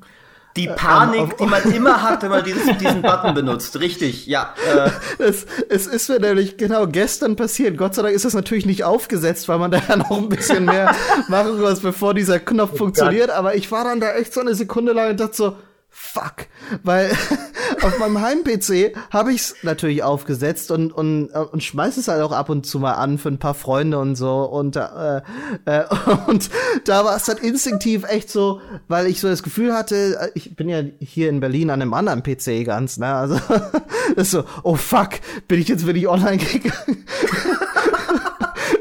Ja, aber ich meine, Miles, also ich, wie du selber sagst, oder auch Philipp genauso, wenn einer von euch halt irgendwann entscheidet, das Entwicklerleben finde ich eigentlich doch ziemlich scheiße. Aber was ich cool finde, ist das Leben, das ein Pizmeet so führt. Äh, dann einfach mal sagen, hier ist mein Twitch-Kanal. Ich stream jetzt Cyberpunk für euch. Puh. Let's play. Da muss ich das aber um einiges rechnen, um dann die Gerichtskosten und dann danach noch. Ist ja nicht so angenehm. Ey, wir, wir, wir, können ja, vielleicht können ja Pete ja mal einladen und ihn fragen, so, wie viel verdienst du Anhalts, verglichen mit den Kosten für den teuersten Anwalt in Deutschland? Äh, Wenn du Cyberpunk so einfach leaken würdest, meinst du, das wird sich, weißt du, es wird sich rechnen? Ich sehe schon, ja, der Maurice äh, kriegt gerade ein bisschen Hoffnung, dass irgendwas jetzt passiert während dieses Podcasts. Ja, ja, das ist doch aber eigentlich recht witzig, aber ähm, leider ist es doch tatsächlich so, man muss da kannst einen Account, also wenn jemanden das hier aus Versehen passiert, ja, dann, dann, ist, da muss da schon gewisse, gewisse Intention hinterstecken, Philipp. Es passiert nicht aus Versehen. Nee, nee, nee, das, erinnert, nee. das erinnert mich, äh, kennt ihr, habt ihr äh, Der Name des Windes gelesen? In Fantasy-Roman? Nee, tatsächlich nicht das ist ein äh, Patrick Rothfuss heißt der Autor und der hat mal, das war glaube ich sogar während der der streamt ab und an auf Twitch auch und ist so ein bisschen bei Videospielen auch involviert. Der hat zum Beispiel einen Charakter im, im neuen Torment geschrieben in Tides of Numenera äh, oh, und es war glaube ich ein Stream von The Witcher 3 sogar. Ähm, wo er dann, und es, oh. der, der ist so ein bisschen, der hat so eine George R. R. Martin-Situation am Laufen gerade, dass alle seit acht Jahren oder so auf das nächste Buch warten. Ach, scheiße. Ähm, und dann hat er versehentlich in seinem Twitch-Stream eine Wordseite gezeigt von dem Roman. Äh, und ist dann komplett ausgetickt anscheinend, dass das die Leute bitte nicht zeigen sollen, was er da jetzt für eine Seite verraten hat und so. Und natürlich ist es sofort auf Reddit gelandet. Der Streisand-Effekt. Man sollte die ja, Leute gar nicht erst fragen. Natürlich. Und das könnte euch auch passieren. Ähm, weil selbst wenn ja, du jetzt selbst gerade wenn, auch. wenn ihr es direkt merkt, ja, ja, allein wenn ihr einfach nur mit drei Sekunden Cyberpunk live geht, bevor ihr wieder offline wärt, würde das ja alles durchanalysiert werden bis zum geht nicht mehr. Ja, die Sache ist natürlich auch, jetzt sehen einfach, weil natürlich nicht jeder in seinem Homeoffice allein ist, ist es natürlich auch so, dass jetzt natürlich deutlich mehr Leute, also sagen wir mal Freundinnen, Frauen, Freunde, äh, Kinder und so weiter, können natürlich jetzt gerade Cyberpunk vielleicht während des Homeoffices sehen. Und die Firma hat ja da wirklich gesagt, also wir wissen ja, also wir wissen, dass wir euch vertrauen können, aber man muss halt einfach vernünftig sein. Also man kann jetzt nicht sagen, ja, jeder muss sich jetzt einschließen und niemand darf irgendwie jemals überhaupt die Tür aufmachen oder so. Sie haben halt wirklich gesagt, ja, also seid halt vernünftig. Also sie vertrauen uns da auch ein bisschen. Weil die Sache ist ja zum Beispiel, viele von uns wussten ja auch schon ein Jahr vorher, dass Keanu bei uns mitspielen würde. Und das ist ja auch nicht geleakt. Und da waren wir mhm. alle sehr äh, beeindruckt von uns, äh, dass mhm. es halt keinem jemals rausgerutscht ist. Von daher, ich glaube, hat die Firma jetzt auch ein bisschen natürlich auch Vertrauen in uns, dass wir da auch ein bisschen vernünftig Ey. sind, äh, wie wir unser Homeoffice handhaben und hat da jetzt auch keine riesige Angst, dass jetzt jemand das Spiel auf einmal hochladen würde oder so. Ey, und ehrlich gesagt ist es ja auch in, in keinem von unserem Interesse. Also es ist genau. erstmal, ähm, also äh, es ist halt doof, weil wir nicht unfertige Arbeit zeigen wollen, ne, mit der wir selber noch nicht zufrieden sind. Ähm, und gleichzeitig äh, nimmt es dem Ganzen aber auch so die ganze Überraschung. Also es gibt halt, doch wenig schöniger, Schöneres, als einfach so ein Spiel komplett unbefleckt anfangen zu können und das so für sich entdecken zu können. Besonders äh, bei Open World Games, finde ich, ist das mhm. der Fall. Und dann noch mal, wenn die Story basiert sind, beziehungsweise Story fokussiert, ne, wie, wie es eben unsere Spiele sind. Und ich meine, kurzfristig ist es natürlich geil, irgendwie so ein Leak zu haben und dann irgendwie so, oh, guck mal, jetzt weiß ich irgendwie alles über das Spiel und dann freut man sich doch und kann überlegen, oh, aber gleichzeitig. Ja, und ich kann drei Monate mein Gehalt davon zahlen, das zu analysieren ja, äh, weiß nicht, wir können ja so tun, irgendwie, äh, als ob wir dir irgendwas geben würden. Sehr nee, aber, ähm, aber das Ding ist ja halt echt, dass es dann also kurzfristig vielleicht für, für die, ich sag mal, die Konsumenten dann so irgendwie Freude macht oder so, aber ich, ich sag mal, um, letztendlich macht es das eigentliche Erlebnis äh, doch ein wenig kaputt, auch wenn man das mhm. sich, glaube ich, nicht so unbedingt wahrhaben möchte. Also ich, berufe mich da immer auf, äh, auf eine persönliche Erfahrung. Und zwar habe ich für ähm, The Legend of Zelda Breath of the Wild, weil ich sowieso riesiger Zelda-Fan bin und es einfach klar war, dass ich das Spiel kaufen und spielen würde, habe ich aber einfach mal gesagt, okay, für dieses Zelda gehe ich komplett auf einen Media Blackout und habe wirklich alles, alles versucht, äh, ähm, an Material, auch an Diskussionen auf Reddit und so. Immer wenn a Thread den Namen drin hatte, bin ich sofort, sofort weggegangen. Äh, dem, dem komplett auszuweichen. Und äh, das hat das Erlebnis, als ich es dann endlich gespielt habe, noch umso toller gemacht. Also es war wirklich, wirklich sehr gut. Gleich, gleiches Beispiel auch mit äh, Persona 5. Ich hätte bisher noch kein Persona-Spiel äh, gespielt ähm, und habe dann einfach mal irgendwie, weil ich, äh, äh, also ich habe es immer mal gesehen, habe dann aber irgendwie gedacht, na nee, willst du mal nicht raufklicken? Also es ist äh, äh, vielleicht vielleicht willst du es ja mal spielen. Und als das Spiel dann rauskam, habe ich halt die Metacritic-Wertung gesehen und gedacht so, okay, es äh, muss ja irgendwas sein, was die Leute interessiert haben. Und als ich es mir gekauft habe, wusste ich noch nicht mal, was für ein Genre das war. Also, mhm. äh, und dann habe ich das, die, die CD in die Playstation geschoben und dann das hochgefahren, angefangen zu spielen. So, ha, okay, ist ein JRPG, geil. Und dann äh, ähm, ist es zu einem meiner absoluten Lieblingsspiele geworden. Und ich glaube, diese, die, das Erlebnis wäre nicht annähernd so toll gewesen, hätte ich mich da irgendwie so großartig auf äh, ich sag mal so spoilern lassen. Das heißt jetzt nicht, dass man ja. sich keine Trailer und so angucken muss äh, oder so, und das muss man ja nicht so exzessiv betreiben, aber ich glaube, dass das schon äh, ein Zeichen dafür ist, dass eben, ich sag mal, dieses, dieses Erleben und Kennenlernen auch Teil der, der Gesamterfahrung ist, die nicht unwesentlich ist.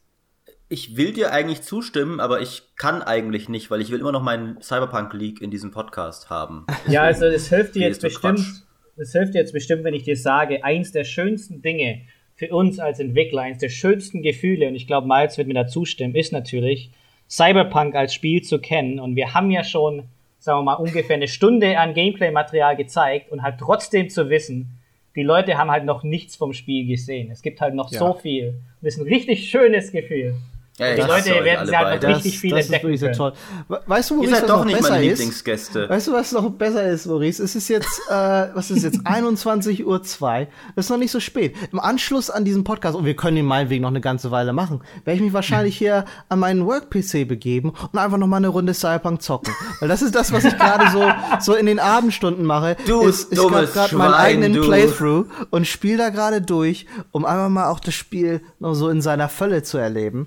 Ähm, äh. Und das ist tatsächlich, da schlage ja, ich bitte, den Bogen zur Spieleentwicklung. An, da, da schlage ich den Bogen zur Spieleentwicklung. Es ist ja wirklich wichtig, dass man als äh, Spie äh, Spieleentwickler nicht nur an seinem Spiel arbeitet, sondern das auch mal spielt und guckt, wie eben die ganzen äh, Puzzleteile, die man da so werkelt, wie die eben sich anfühlen, wenn man äh, sie zusammensetzt. Ne?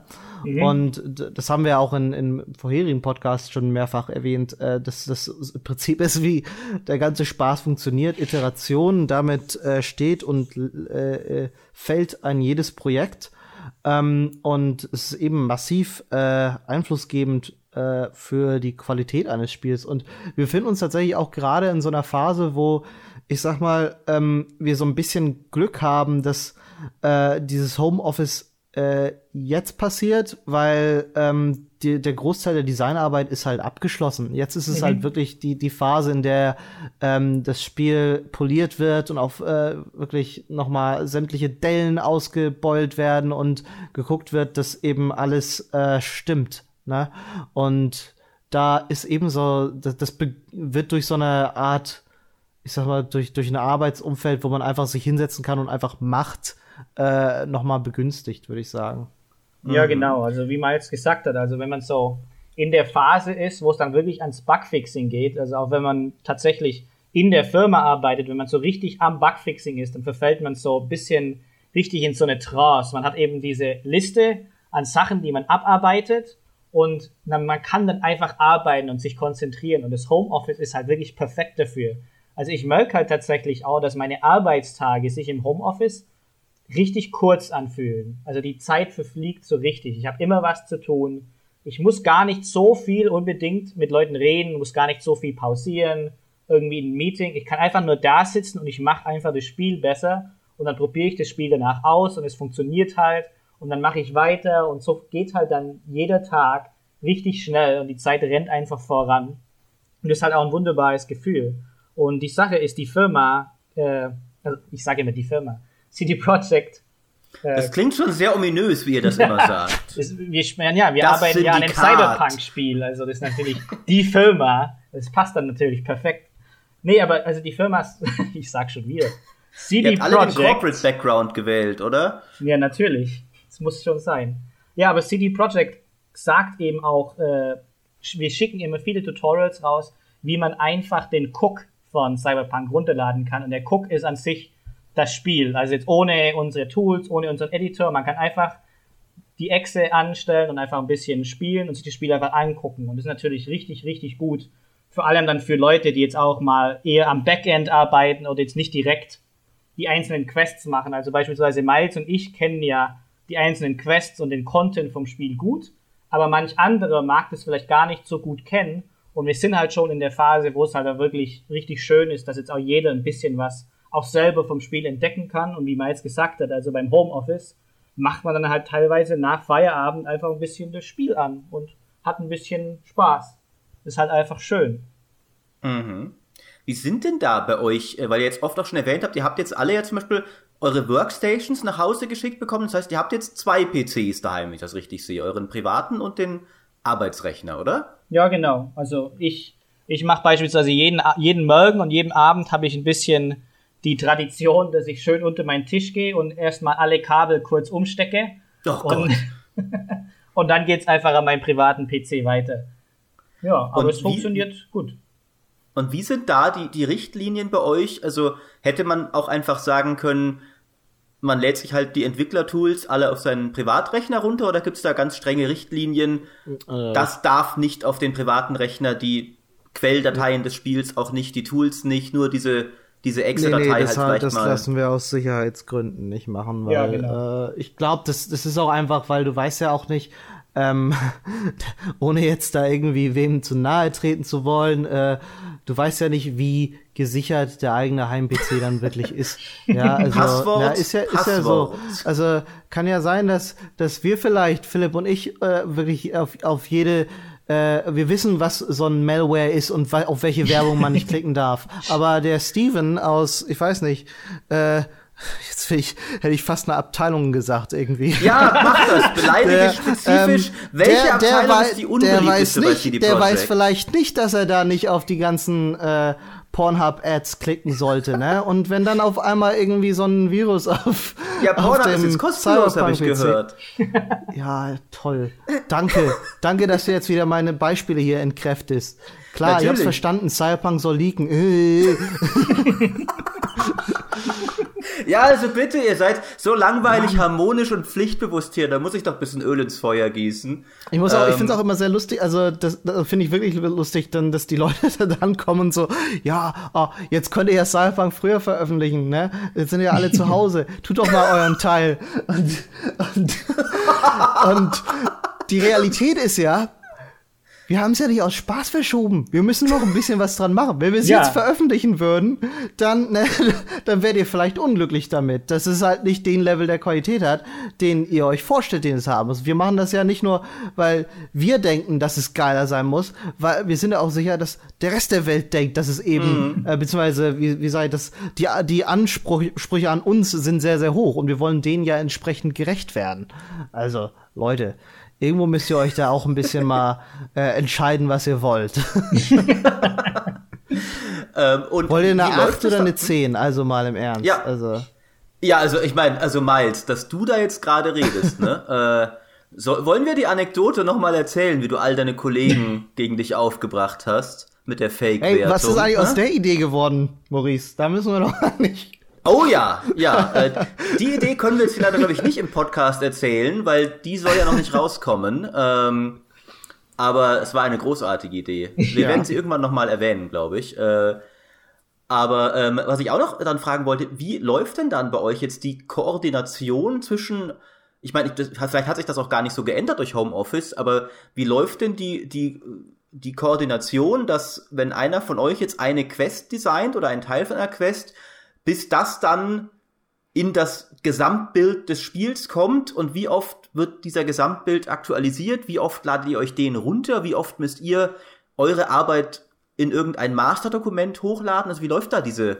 diese Koordinationskette? Ja, also ist ein bisschen unterschiedlich. Also sagen wir mal so, also die großen Sachen, also wo du gesagt hast, also die Quests sind natürlich schon designt, also die, die sind natürlich im Spiel, aber natürlich das funktioniert an sich genauso, wie es auch vorher funktioniert hat.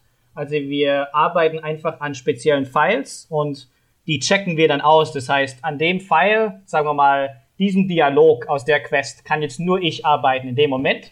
Und jemand anders sieht dann den Dialog und sieht, ah, Philipp Weber hat den Dialog gerade, das heißt, ich kann gerade nichts dabei machen.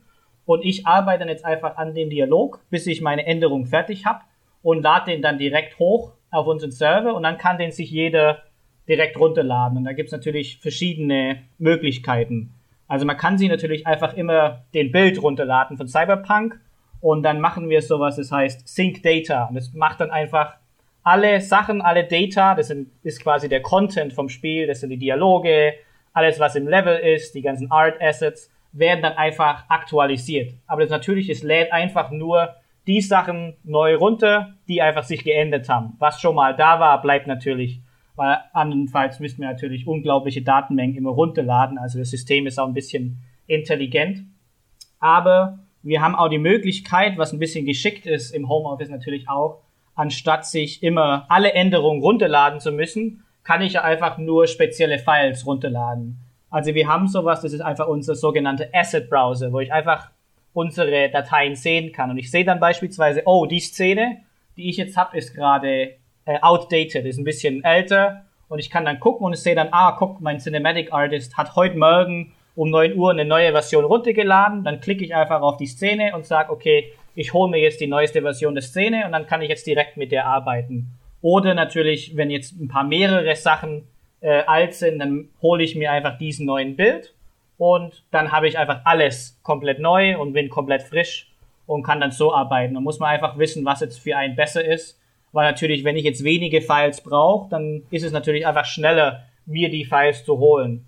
Und das hat anscheinend an sich eigentlich wenig Unterschied zu dem, wie wir, also wie wir es jetzt im Homeoffice machen, zu dem, wie wir es in der Firma machen. Also genau, das wollte ich noch mal sagen. Also das, das machen wir an sich immer so. Das ist auch, genau. äh, ob, ob es jetzt, also das ist genau der gleiche Workflow, den wir auch äh, im, im Office haben. Also äh, da gibt's eigentlich keine Unterschiede. Ich, ich, ich glaube, das Faszinierende daran vielleicht äh, als Takeaway ist, dass ähm, so Status äh, oder so Aktualisierungen im Spiel sind deutlich inkrementaler und auch ähm, deutlich häufiger, als man sich das vielleicht vorstellt. Also mhm. mhm. ähm, oftmals, also es, es kann sein, dass jemand eine, eine große Veränderung, also viele Dateien verändert hat und dann irgendwie n, äh, ja eine große Auswirkung entsprechend in das Spiel hochlädt. Es kann aber auch super kleine Sachen sein. Also wirklich jetzt kurz vor dem äh, vor dem Podcast habe ich einen Bug gefixt. Da war der der ähm, äh, der wie heißt Jetzt kommt Scheiße? unser Leak. Erzähl ja, uns, was der Bug naja, gemacht vom hat. Fa vom Fahrstuhl. Ähm, liebe Grüße an Fabian, auch der irgendwie was mit Fahrstühlen gefressen hat und sich da irgendwie über drüber lustig macht. Ja, die haben ähm, ja auch ähm, Türen. Ja, das kann sein. äh, und da kommen wir nämlich zu, zu dem Problem. Da war nämlich die, die Kammer, sag ich jetzt mal, von dem Fahrstuhl, die war ein bisschen zu hoch und war nicht auf dem gleichen Level wie die Tür. Ähm, wenn man ausgestiegen ist. Das heißt, man ist so eine kleine Stufe runtergegangen. Und das habe ich behoben. Das habe ich behoben, oh. dass jetzt quasi der Aufzug auf dem gleichen Level äh, endet wie auch der Fußboden, beziehungsweise da, wo eben die Tür drauf ist. Ähm, und so eine Änderung bemerkt fast keiner. äh, und das ist halt, eine, eine, da handelt es sich um eine, eine Änderung in einer Datei. Äh, und sowas wird halt auch andauernd hochgeladen, ja. Und da kann man sich dann selber aussuchen, ob du jetzt viele kleine Änderungen erstmal machst und das dann alles in einem hochlädst oder eben einzeln. Äh, das macht jeder anders, wirklich. Da gibt es keinen richtigen Standard. Und so kann man sagen, dass sich das Spiel wirklich von Minute zu Minute, von Stunde zu Stunde äh, weiterentwickelt und du wirklich, äh, also teilweise von Stunde zu Stunde auch einen großen Unterschied merken kannst. Ach, lustig. Ähm, äh, und ich sag mal, wir haben intern eben äh, automatisierte Prozesse, die eben äh, Cooks vom Spiel erzeugen, also die, die, die wirklich den Rohcode dann in den äh, die Jetzt nicht albern werden hier. Vielen Dank, vielen Dank. Äh, also den, äh, den Raw-Code, ja, äh, umwandeln äh, in ich sag mal, wie die Spieler das dann wirklich auf der, auf der Platte hätten.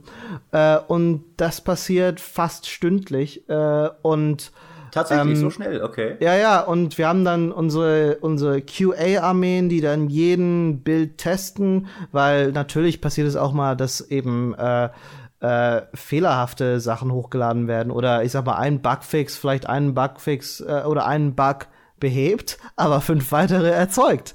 Ähm, das, das ist halt leider so bei, bei äh, Arbeiten mit, mit Software. So, das ist komplett normal. Ähm, und entsprechend haben wir eben unsere Tester, die sich dann jeden ähm, Cook angucken, auch jeden Bild äh, und entsprechend den dann testen. Da machen wir sogenannte Smoke-Tests. Also da haben wir ein, ein, äh, ein, eine bestimmte Liste an Funktionen, die funktionieren müssen und dann wird darauf getestet und wenn der erfüllt wird, sagt man, okay, äh, dieser, dieser Bild ist jetzt okay, den könnt ihr euch downloaden, ohne oder dass ihr jetzt irgendwie groß Angst haben müsst, dass der euch alles zerschießt und ihr äh, lange Zeit äh, warten müsst oder downloaden müsst, bis ihr einen funktionierenden Bild habt und so. Also, da, aber das passiert alles.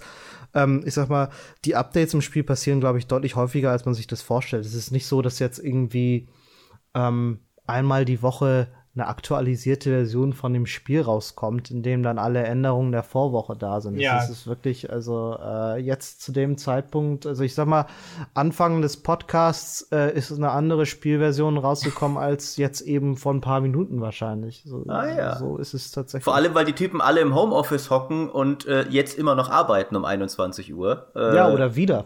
Ne? Oder wieder, genau.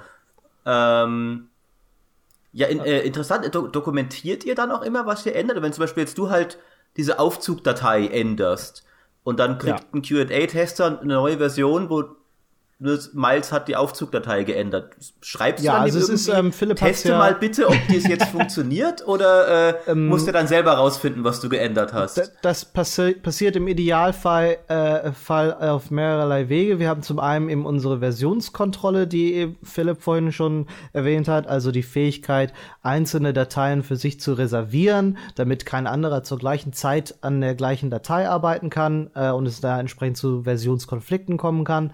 Ähm, und wenn man diese Dateien dann eben äh, in den Server oder auf unseren Server ähm, dem Spiel zufügt und quasi wieder released und sein Update hochlädt, ähm, kann man eben eine kleine Beschreibung seiner Änderung und sollte man auch äh, hinzufügen. Das passiert natürlich nicht immer. Einige Leute, also ich sehe immer mal wieder so, so Updates wie A ist der A ist der, wo du einfach weißt, okay, alles klar. da, das ist aber dann wirklich, also da, das ist schon äh, also relativ unprofessionell, aber es passiert immer mal. Es, es, es ja, ist so. Philipp, bist ähm, du gemeint damit? das ja, aber Philipp ja. ist da eigentlich, Philipp, Philipp ist da eigentlich recht, recht gut. Ähm, und zum anderen gibt es natürlich. Ich versuche hier ständig was zu entfachen und es klappt einfach nicht. Nee, wir sind harmonisch. Wir sind hier äh, die, die Zencaster-Firma.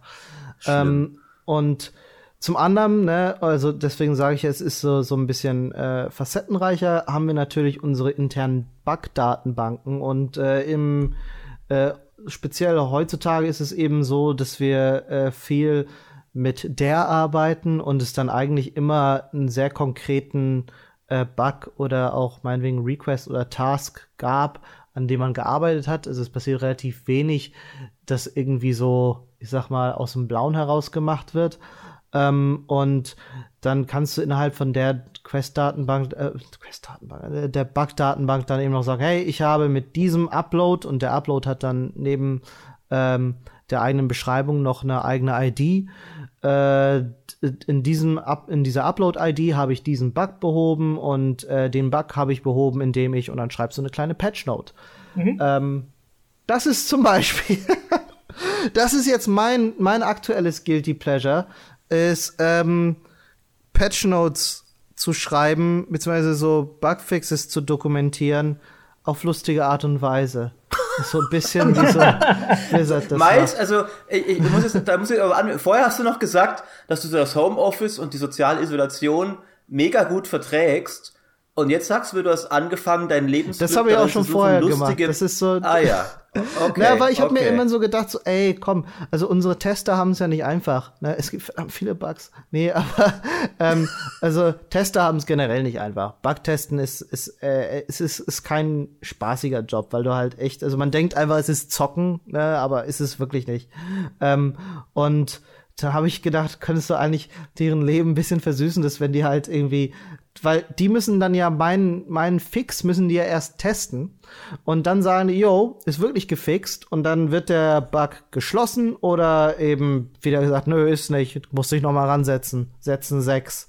Äh, und dann habe ich mir aber gedacht, wenn die quasi meinen meinen Fix bekommen, dann sollen die einmal so ein, so ein Lächeln kriegen, weil da irgendwie so eine dumme Notiz dran steht, so von wegen äh, Sasquatch hat nun gelernt, dass sie irgendwie nicht mehr im gesamten Einkaufszentrum rumlaufen kann und hat sich jetzt entschieden, ihr, ihr, ihr Zelt in der Kinolobby aufzuschlagen oder sowas. Irgendwie was Dummes. Also, ich, jeden ich Tag mir, eine gute Tat, Miles. Ich stelle mir immer vor, dass es lustig ist, äh, jetzt gerade merke ich, dass für dem wahrscheinlich nicht so der Fall ist. ja, ähm, Philipp, deine Einschätzungen sind meist Aber Humor ist ja auch subjektiv. Äh, ja. Aber vielleicht habe ich, hab ich jetzt Philipp da inspiriert. Der kann ja schreiben, dann, dann macht er vielleicht die witzigen Sachen. Ja, die Sache ist natürlich, wir Deutschen sind in Polen auch vor allem durch unseren Humor bekannt. Also die wissen schon, wir sind unglaublich lustig. Das heißt, die freuen sich immer schon über unsere richtig ord ord ordentlichen Bugs, wie die richtig schön beschrieben sind. Also es ist eine richtige Freude, die die da haben und die sehen den Bug von Miles und denken sich, ach, jetzt habe ich wieder richtig was zum Lachen. Also es ist so ein richtig schönes Gefühl für die. Ja, Vor allem auch im Homeoffice. Der Art und Weise, wie er behoben worden ist. Ja. Wenn mal wieder die ganzen Türen auf waren und dann auf einmal sind die Türen geschlossen, da freuen die sich so richtig. Das ist das schönste Gefühl in der Ey, Welt. Okay, pass auf. Das ist jetzt hier. Ach, scheiße, ich weiß ja nicht, das so Fuck. Okay, Warte, pass auf. Ähm, ich habe zum Beispiel letztens, also das, das Witzige an der Spieleentwicklung ist ja folgendes. Du hast ja, ich versuche jetzt so einen Bogen zu machen, äh, dass das jetzt der Philipp versteht äh, und, und für die alle anderen das immer noch irgendwie amüsant ist. Oh, oh hoffentlich klappt das jetzt und wird nicht total peinlich. ähm, Vorhang und zwar das, also das, das Tolle an der, also was ich an der Spieleentwicklung beziehungsweise am, äh, am Leveldesign oder auch am Skripten, wie wir es machen, halt immer wieder interessant finde, ist, dass wir haben zwar eine, einen, einen guten Satz an Tools, der uns sehr, sehr viel ermöglicht, aber manchmal kommt man doch auch mit jedem Tool irgendwie an seine Grenzen. Ob das nun äh, unsere Engine ist oder eben auch Photoshop oder irgendwas. Es gibt halt einem die Sachen, die kann man irgendwie nur schwer machen. Und dann ist eben der spaßige Teil, das wird auch jeder Modder nachvollziehen können, ähm, der Moment, in dem man so ein bisschen kreativ werden muss mit seiner Lösung, um ein gewisses Ziel zu erreichen. Und es gab jetzt einen Moment, und, und das nennt man dann intern Hacks, ja, also, beziehungsweise in der, in der Industrie sagt man, dass man Hacks macht. Ähm, wenn man also, ich sag mal, die eigenen Mechaniken und Tools so ein bisschen die Regeln biegt, um ein Ergebnis zu erzielen, das ähm, äh, vielleicht nicht normalerweise mit den Tools erzielt werden sollte. Ja, also wie du sagst, glaube ich, gerade Modder kennen das sehr gut, weil ich habe auch gerade Flashbacks, weil Modder ja die Engine gar nicht selber umschreiben können oft und die Tools, die sie genau. haben. Mhm. Und wir mussten auch Schlacht um Mittelerde habe ich im Laufe meiner Karriere so viel ausgetrickst, weil dieses Spiel so wenig kann eigentlich an, an Triggern und Effekten. Da mussten wir immer sehr viel finden und ich werde Phil, äh, Philipp bei seinen äh, bei seiner Witcher-Mod damals auch, bevor er offiziell wurde. Jetzt ist er offiziell und muss immer noch hacken. Ja, regelmäßig. Also ich, ich glaube, ich würde nicht übertreiben, wenn ich sagen würde, so ungefähr 10% äh, meines Jobs ist ein bisschen, sagen wir mal, kreative, ist kreative ist der positive Begriff, Lösungen zu finden. Und das schönste ja. Gefühl ist, wenn man vorher den ordentlichen Weg wählen will und dann einfach gesagt kriegt, hm, also das würde jetzt ungefähr sieben Leute äh, benötigen und würde so ungefähr zweieinhalb Monate dauern. Und dann schreibe ich so ungefähr eine Stunde später zurück, okay, ich habe es jetzt gemacht, ist fertig. Ist es gut genug? Ja, okay, dann ist es jetzt im Spiel. Und das ist das schönste Gefühl auf der Welt. Ja, pass mal auf, um jetzt damit, weil äh, ich, ich habe schlechte Erfahrungen damit gemacht, wenn, man, wenn ich oh. solche Anekdoten an, äh, angefangen lasse und beziehungsweise der Fabian eher. nee, nee, nee, müssen wir jetzt schon enden, auf jeden Fall. Ähm, und und ähm, dann hatte ich nämlich letztens so eine Situation, wo ich echt dachte, und ich kann das so, so ein bisschen ähm, äh, ohne jetzt was groß zu spoilen, zu beschreiben. Also es gab eine Situation, in der fand ich das recht cool, äh, dass der Spieler, ich sag mal, ein bisschen die Vertikalität des Levels nutzen kann, um so eine Art Batman-Moment gegenüber seiner Gegner haben zu können. Also, dass du halt über den so stehen kannst und denen so zuhören kannst, wie die reden, ähm, ohne dass die dich sehen. Leider ähm, ist es aber so, dass äh, äh rein unserer Systeme nach äh, äh die NPCs dich eigentlich dort sehen könnten, auch wenn äh, es glaubwürdig genug ist, dass aufgrund der Art und Weise, wie die, äh, das Areal beleuchtet ist, dass man eben dort versteckt sein könnte. Nun muss, musste ich dem also so ein bisschen nachhelfen, dass du also da, wo du bist, äh, um dein Batman-Gefühl zu haben, dass du auch wirklich da entsprechend äh, nicht gesehen werden kannst. Aber ich wollte natürlich nicht einfach alles mit so, äh, ich sag mal, Coverobjekten vollstellen, damit du halt dann am Ende doch nicht se selber sehen kannst. Und dann habe ich erst überlegt, okay, wie mache ich das? Mache ich das jetzt so, dass wenn der Spieler auf der Höhe ist, dass die NPCs da einfach nicht in der Lage sind, Dinge in der Spielwelt wahrzunehmen. Ja, also das, wenn du dann quasi Lärm machst, die können dich nicht sehen, die, die können dich nicht hören, gar nichts. Das sorgt natürlich für allerlei äh, andere Probleme in meinen Tests, wo es dann halt echt so war, ja, okay, aber wenn ich dann auf die schieße, dann gucken die halt auch doof und wissen nicht, was passiert, weil die können das ja nicht wahrnehmen. Ähm, also müssen, muss man so ein paar Abfragen äh, machen, so, okay, ähm, die NPCs haben so lange keine Wahrnehmung, bis der Spieler auf sie schießt.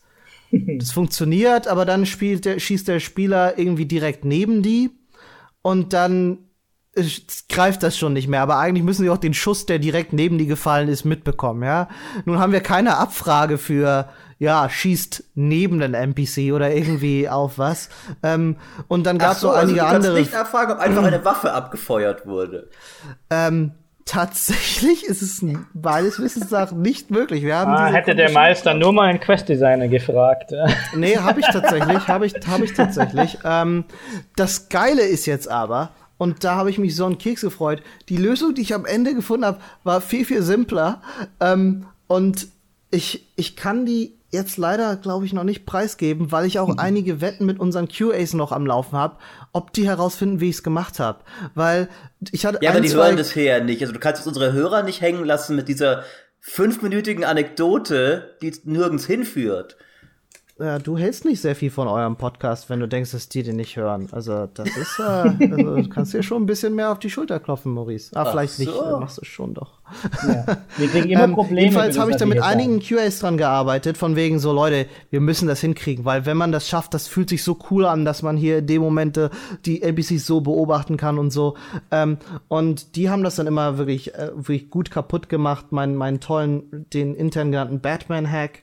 Und äh, ähm, jetzt habe ich aber eine Lösung gefunden. Jetzt habe ich auch eine Lösung gefunden, die einfach die keinerlei Quest-Implementierung benötigt, keinerlei Scripting, gar nichts und einfach fast schon systematisch funktioniert mit den Tools, die wir drin haben. Äh, und äh, denen einfach gesagt, ja, dann versucht das mal kaputt zu machen. Ist bisher noch gar nichts wiedergekommen. Also der Bug ist immer noch nicht wiedergekommen für mich. Und ich habe denen auch gesagt, ja, hier, ich gebe euch ein Bier aus, wenn ihr herausfindet, wie ich es gemacht habe.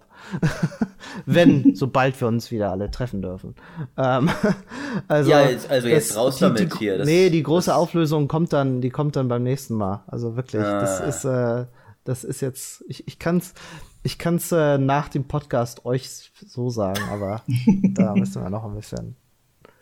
Außerdem will ich dem Philipp nicht noch Ideen geben eigentlich, sonst macht er das überall auch noch. Tja, zu spät. Ich überlege mir jetzt schon die ganze Zeit, wie du es wohl gemacht hast. Ich bin jetzt richtig neugierig. Ich will es nachher hören. Das ist so. Ja, was ist dein so bester simpel. Tipp, Philipp? Nee, mein best, also ich habe ich hätte natürlich viele Ideen, was Quest-Implementierung angeht, aber mein bester Tipp ist, dass Miles, und ohne jetzt ins Detail zu gehen, irgendwas platziert hat. Äh, und man kann bei gewissen Objekten, sagen wir mal, sehen, sagen, wie gut da durchgehört wird und wie gut da durchgesehen wird von NPCs. Das wäre jetzt nur, sagen wir mal, mein erste grobe, meine erste grobe Schätzung. Und nachher höre ich mir das dann gerne an. Und du meinst, dieses Objekt wird vielleicht zerstört, wenn er durchschießt und dann kriegen sie auf jeden Fall man, man, den man Schuss mit. Die, man weiß es nicht, aber ich würde sagen, ich glaube, die Auflösung kommt dann einfach im äh, Cyberpunk Spiel des Jahres äh, Podcast später dieses Jahr. äh. Schön, dass es euch nicht an Selbstvertrauen mangelt. Äh, das hat er gesagt. Also. Ja, das werden, das werden wir mal sehen. Das werden wir mal sehen. Tja, Maurice, also ich würde sagen, wenn du die Auflösung willst, oh, dann. Philipp, äh, Philipp. Ja, so macht man die Sachen. Sehr gut, sehr gut. Ja, dann äh, haben wir aber zumindest einen, äh, auf jeden Fall einen Grund, und das habe ich immer gerne, euch äh, irgendwann oder alsbald hier wieder einzuladen, denn es war wieder mal sehr famos mit euch und es freut mich ja tatsächlich zu hören, dass es ähm, anscheinend euch das Homeoffice jetzt, sage ich mal, nicht übermäßig schadet. Ähm, man muss ja auch sagen, dass wir wirklich die klischeehafte Gruppe sind, die halt wirklich am allerwenigsten Probleme damit hat. Ne? Wir haben alle, mhm. wir sind alle Nerds, wir haben unser Leben lang dafür trainiert, daheim allein am PC hocken zu müssen für das höhere Wohl der Gesellschaft. Äh, wir haben Schreibtischjobs, die man gut nach außen hin lagern kann. Ähm, das ist tatsächlich, wir, wir sind da wirklich, glaube ich, mitgehören zur glücklichsten Gesellschaftsschicht. Und das meine ich jetzt gar nicht irgendwie angeberisch gegenüber den anderen. Ich habe großen Respekt vor, also vor allem vor Leuten, die jetzt in Krankenhäusern arbeiten und so jetzt wirklich noch raus müssen und sich direkt dem Ganzen stellen müssen, während wir halt echt den Luxus haben. Dass ja, wir, also da haben wir, ja. also eher, das kann man eher so sagen, da haben wir echt einfach unfassbares Glück, dass wir halt in der Industrie arbeiten und auch äh, Berufe haben, bei denen das so ohne weiteres möglich ist, ne? Ja. dass man eben äh, das machen kann. Und dann eben auch bei einem Arbeitgeber arbeiten, der, der eben das auch so äh, priorisiert und auch so, so toll umsetzt. Ähm, ja. Das ist halt wirklich nicht allen möglich ähm, und funktioniert bei, bei denen, wo es halt möglich ist, auf, unter anderem halt auch nicht so gut. Ne? Ähm, da gibt es sicherlich Industrien, wo, wo Homeoffice möglich ist, aber es halt nicht ideal ist. Ähm, aber äh, da, das, ja, muss man einfach dankbar sein. Also ja, wirklich. Und ich meine, wir, wir können halt jetzt von zu Hause, also ich meine, ich, ich persönlich, ich weiß ja, ob es mir, ob uns mir anmerkt, also ich finde, was ich mache, richtig geil. Also so Spiele entwickeln finde ich echt, echt super toll. Ist wirklich äh, meine große Leidenschaft und auch mein Traumjob. Dass ich den machen kann allein, ist schon, ist schon ein Wahnsinn für mich. Äh, und da bin ich wirklich jeden Tag aufs Neue dankbar. Aber jetzt das auch noch von zu Hause machen zu können und dann auf meinem eigenen Fernseher Cyberpunk daddeln zu können, abends nach, der, nach der Arbeit. Ja, also das, das ist schon, das äh, hätte ich das mir vor zehn Jahren oder so erzählt oder keine Ahnung, Teenage Miles, da, das, also vor, vor zwei Jahren, ähm, hätte ich nie geglaubt. Hätte ich nie geglaubt, echt. Ja, da hätte sich der Miles gefragt, was in der Hölle ist Cyberpunk? Hab noch nie davon gehört vor zehn Jahren. naja, wobei das, das ist ja schon seit 2000, wann, 2013 reden wir drüber. Akku, ja, wir, wir sind nah dran an sich, ja. ja, deswegen arbeiten wir so fleißig im Homeoffice. Ja.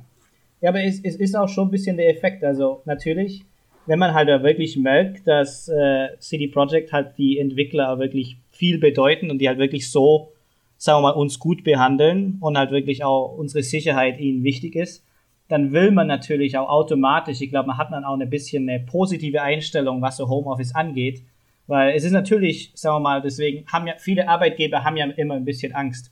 Homeoffice, hm, wenig Kontrolle, vielleicht arbeiten die Leute dann ein bisschen weniger. Aber die Sache ist halt eben, wenn man natürlich dann auch merkt, dass der Arbeitgeber einen so gut behandelt und einem halt auch wirklich wichtig ist, dann würde ich sagen, ich glaube, dann steckt man halt auch nochmal ein bisschen mehr Arbeit rein. Also ich merke das halt auch. Das ist natürlich so ein positives Gefühl, dass ich halt wirklich auch nicht nur meine Leidenschaft ähm, tatsächlich Cyberpunk machen, sondern einfach auch merke, dass das ganze Organisatorische wirklich so, sagen wir mal, positiv läuft, hat natürlich auch einen richtig positiven Effekt auf die Motivation, jetzt hier so richtig zu arbeiten. Also ich glaube, das macht schon echt viel aus.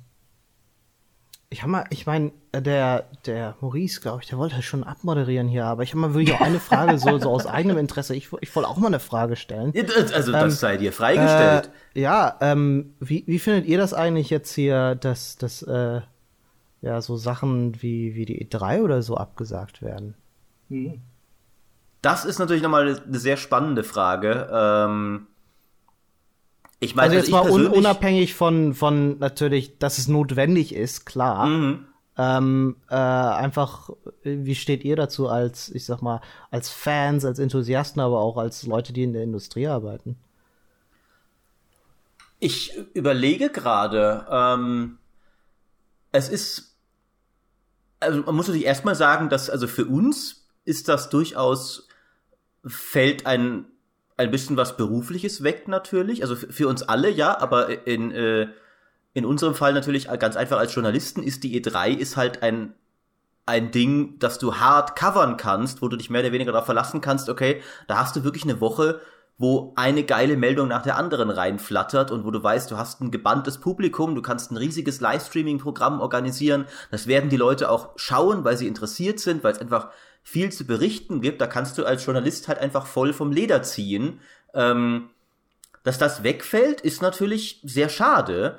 Ich muss aber sagen, ganz persönlich finde ich es jetzt erstmal gar nicht so schlimm, weil es ist ja nicht so, als würden dann plötzlich, also die Entwickler und Publisher werden ja andere Wege finden, ihre Sachen zu revealen und dass es jetzt nicht so ein einwöchentliches Trommelfeuer ist, wo alles auf einmal kommt und irgendwie jede zweite Pressekonferenz ja irgendwie doch am Ende so ein bisschen das Fazit, ja, das war jetzt doch irgendwie nicht so geil ist, bekommt. Äh, so gesehen finde ich es jetzt gar nicht so schlimm. Ähm, besonders schade finde ich wiederum, wenn, und ich bin ehrlich gesagt relativ sicher, dass das passieren wird, wenn auch die Gamescom nicht stattfinden wird, mhm. weil die Gamescom halt, dadurch, dass sie einfach hier in Deutschland ist, da sind in der Regel mehr Leute von uns und auch mehr sonst, die man halt kennt, direkt vor Ort.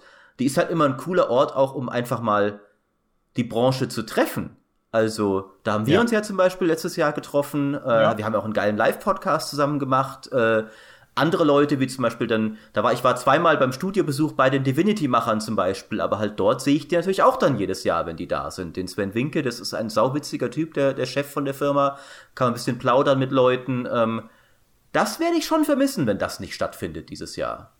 Ja, das würde ich, würde ich tatsächlich auch irgendwie so ähnlich unterschreiben. Also, ja. ähm, ich finde das eigentlich immer sehr schön, dass so, sag mal, das ist so, so ein bisschen so Spiele zelebriert werden, ne? Und wenn man so irgendwie die E3 oder so war, immer das, wo, das, wo man so als Gamer auch, äh, ich sag mal, sich so würde ich, da gab es so eine Vorfreude, ne? Das ist wie so, so das mhm. zweite Weihnachten und dann, ähm, also wir haben bei uns im Studio uns äh, dann irgendwie zu den Zeiten, wo man nicht persönlich dann dort war, äh, äh, zusammengesetzt und dann irgendwie Viewing-Partys und sowas gemacht und, mhm. und uns freuen uns ja natürlich auch über die Ankündigung und so. Es ist schon komisch, wenn, also das irgendwie in der Art und Weise das nicht stattfindet. Also ich weiß nicht, da werden äh, ohne jetzt irgendwie äh, auf eigene Pläne oder so einzugehen, äh, weil ich echt keine Ahnung habe, wie die aussehen.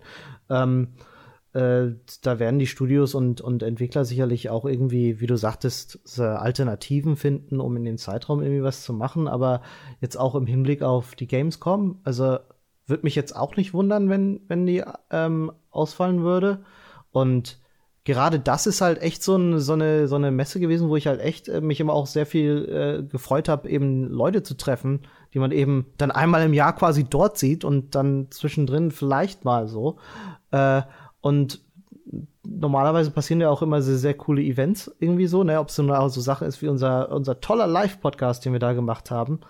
Ähm, das, das sind schon immer sehr schöne Erinnerungen. Und es ist echt komisch, dass wir in so einer Zeit leben, wo auf einmal all das, was bisher so, so ein bisschen selbstverständlich äh, galt, auf einmal so in Frage gestellt wird. Ne? Ja. Das stimmt. Ja. Es war ja schon auch immer, wie du sagst, die Stimmung auch bei der E3, selbst wenn du nicht da warst, das war schon was Cooles. Also bei uns wiederum war ja natürlich, die E3 ist äh, immer die Hocharbeitszeit, bei euch natürlich auch, aber halt für die Leute, die dort sind, vielleicht erstmal. Äh, bei uns gab es halt keine Viewing-Partys, sondern halt, es gab dann immer die E3-Nachtschicht. Mhm. Aber das war auch cool, weil halt alle, die da da waren, sehr noch mehr als sonst halt wirklich wie ein, ein das ganze Team hat halt an diesem einen Projekt quasi gearbeitet mhm. und das Videoteam macht Livestreams derweil, die Redakteure sitzen aber auch da, gucken die ganzen Pressekonferenzen gemeinsam, hauen derweil live die Artikel raus, bestellen sich Pizza dazwischen und so. Äh, das war, das war schon coole Stimmung. Und dann hast du eben natürlich Leute vor Ort, mit denen du Live-Schaltungen hast und sowas. Ähm, das stimmt schon, dass das schade sein wird. Ähm, Bevor ich jetzt natürlich dann hoffentlich endlich abmoderieren darf, wenn Miles es mir erlaubt, Philipp, hast du auch noch eine Frage, die du stellen willst? Weil gleiches Recht für alle natürlich. Oh Gott, es ist, jetzt muss ich mir auf einmal eine ausdenken. ja, ich, du bist doch Schreiber, du bist doch Quest-Designer. Oh, oh. Ja, ich, ich, ich, ich frage mich nur ein bisschen, äh, ich, ich, ich moderiere jetzt gerade meine Frage noch ein bisschen an, damit ich ein bisschen Zeit habe, äh, mir eine auszudenken. Machst du so auch deine Quests? Einfach mal ein bisschen so Füller-Dialog rein, langweilig, um ein bisschen Wasser zu treten, ja, weil klar. nichts Spannendes passiert. Ja, ja. Also, weißt du, so manchmal der, der Stroke of Genius, der kommt halt ganz selten mal. Und dazwischen müssen wir halt so ein bisschen, äh, naja, naja. Sagt halt derjenige, der sich äh, Philipp schlagen. der Schöne hier in dem Programm genannt hat. Philipp der, der, Schöne, Schöne und Miles mit Hose heißt ihr beide, ja. Ja, äh, ja, nee, also ich frage mich auch, weil ich bin ja zum Beispiel auch, also äh, ohne jetzt äh, hier irgendwie persönlich angeben zu wollen, ich bin ja auch GameStar, äh, ich gucke ja auch immer die GameStar. Ich frage mich halt teilweise, wie es dann auch ist, weil ich freue mich natürlich auch bei der GameStar vor allem dann auf diesen Content, wenn dann halt zum Beispiel Entwickler vorbeikommen oder einfach ein bisschen was zeigen. Ich stelle mir vor, vor allem dann jetzt, was wir jetzt vorhin gesagt haben, mit dieser Security, wenn ein Spiel noch nicht fertig ist ist es natürlich auch immer so ein Ding. Also ich war ja auch schon mit einer unfertigen Version von unseren Spielen. Ich weiß noch, für Witcher damals war ich ja schon mal bei der GameStar.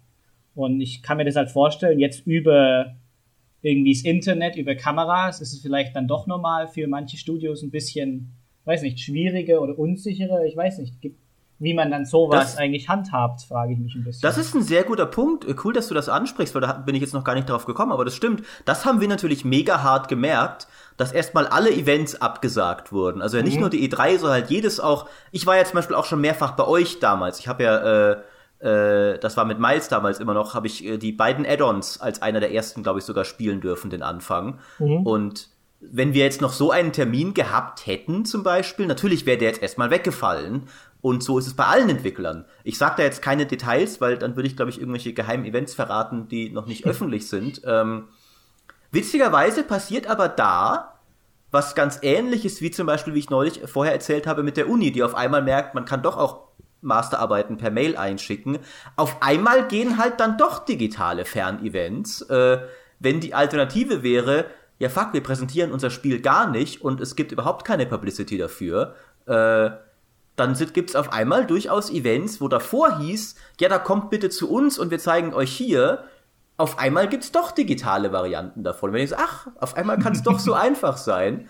Ähm, aber tatsächlich ist es schade wiederum, dass eben auch natürlich Entwicklerbesuche bei uns aktuell weitgehend flach liegen. Wir hatten noch neulich zum Beispiel Leute von In Exile da, die Wasteland 3 präsentiert haben. Mhm. Und da haben wir dann aber auch schon, es war eines der letzten Events, das noch stattfand. Und da haben wir dann auch schon so, hallo, schön, dass du da bist. Hände schütteln lassen wir jetzt wahrscheinlich erstmal schon. Ähm, und jetzt ist es tatsächlich eher so, dass sowas noch mehr über, über, über Skype digital laufen muss oder halt tatsächlich auch wegfällt aktuell. Also es gibt mhm. ein paar Events, wo ich weiß, dass wir jetzt bislang noch keine Alternative bekommen haben. Also manchmal so, ja, der, der Publisher ist gerade selbst noch am überlegen, weil natürlich hat das ja jetzt alle gleichermaßen so ein bisschen unvorbereitet getroffen und einfach, ja, stellen halt mal schnell so ein digitales Event auf die Beine, ist leichter gesagt als getan. Ähm, aber es ist nicht für alles sofort ein Ersatz da. Ja. Ja, weil die Sache ist, also ich kann mir halt schon vorstellen, dass es für andere Entwickler auch so ein bisschen eben eine Sache ist. Also nur kurz, damit die Leute auch wissen, äh, wie man das eigentlich macht. Also wir kommen da halt dann tatsächlich mit einem PC an, der halt erstmal in einem Koffer ist, der verschlossen ist, wo man erstmal die Kombination wissen muss. Dann ist natürlich bei dem PC erstmal die Festplatte verschlüsselt. Dann muss man nochmal einen extra Code eingeben, um überhaupt das Spiel starten zu können. Und es weiß natürlich nur dann der Entwickler, der zu Besuch kommt. Und dann wird auch nur der PC benutzt für solche Previews. Also zumindest bei uns war das ja immer so. Und es sind natürlich schon richtig, richtig viele so Sicherheitsvorkehrungen, die man da macht. Weil natürlich, wenn das Spiel dann einfach rauskommt, ist natürlich schon immer ein Risiko. Also ich stelle mir das schon schwierig vor, dann auch für Entwickler sich ein bisschen umstellen zu müssen, weil ich glaube, digital geht natürlich schon, aber es sind dann, dann doch vielleicht nochmal ein paar wenige so Sicherheitsvorkehrungen, wie es dann funktionieren würde. Das stimmt. Ähm, also es gibt, gibt glaube ich, manche Lösungen sind, glaube ich, dass sie dir dann halt das Spiel dann streamen. Also ein Entwickler mhm. spielt es dir remote vor. Es gibt natürlich auch eben die, die, die Sache, dass du halt dann mit bisschen mehr blindem Vertrauen halt dann vielleicht doch eine spielbare Version digital zur Verfügung stellst, statt nur auf so einem mitgebrachten PC eben. Ja. Aber das ist natürlich, wie du sagst, das ist ein, ein Wagnis, ein kalkuliertes Risiko, weil ja alles passieren kann. Ich meine, das ist ja die Sache, selbst wenn ein, ein, ein, äh, äh ein Magazin oder so äh, keine böse Absicht hat, äh, drückst du halt mal versehentlich auf Livestream statt auf Aufnahme. ähm, Wem würde sowas denn passieren? Also.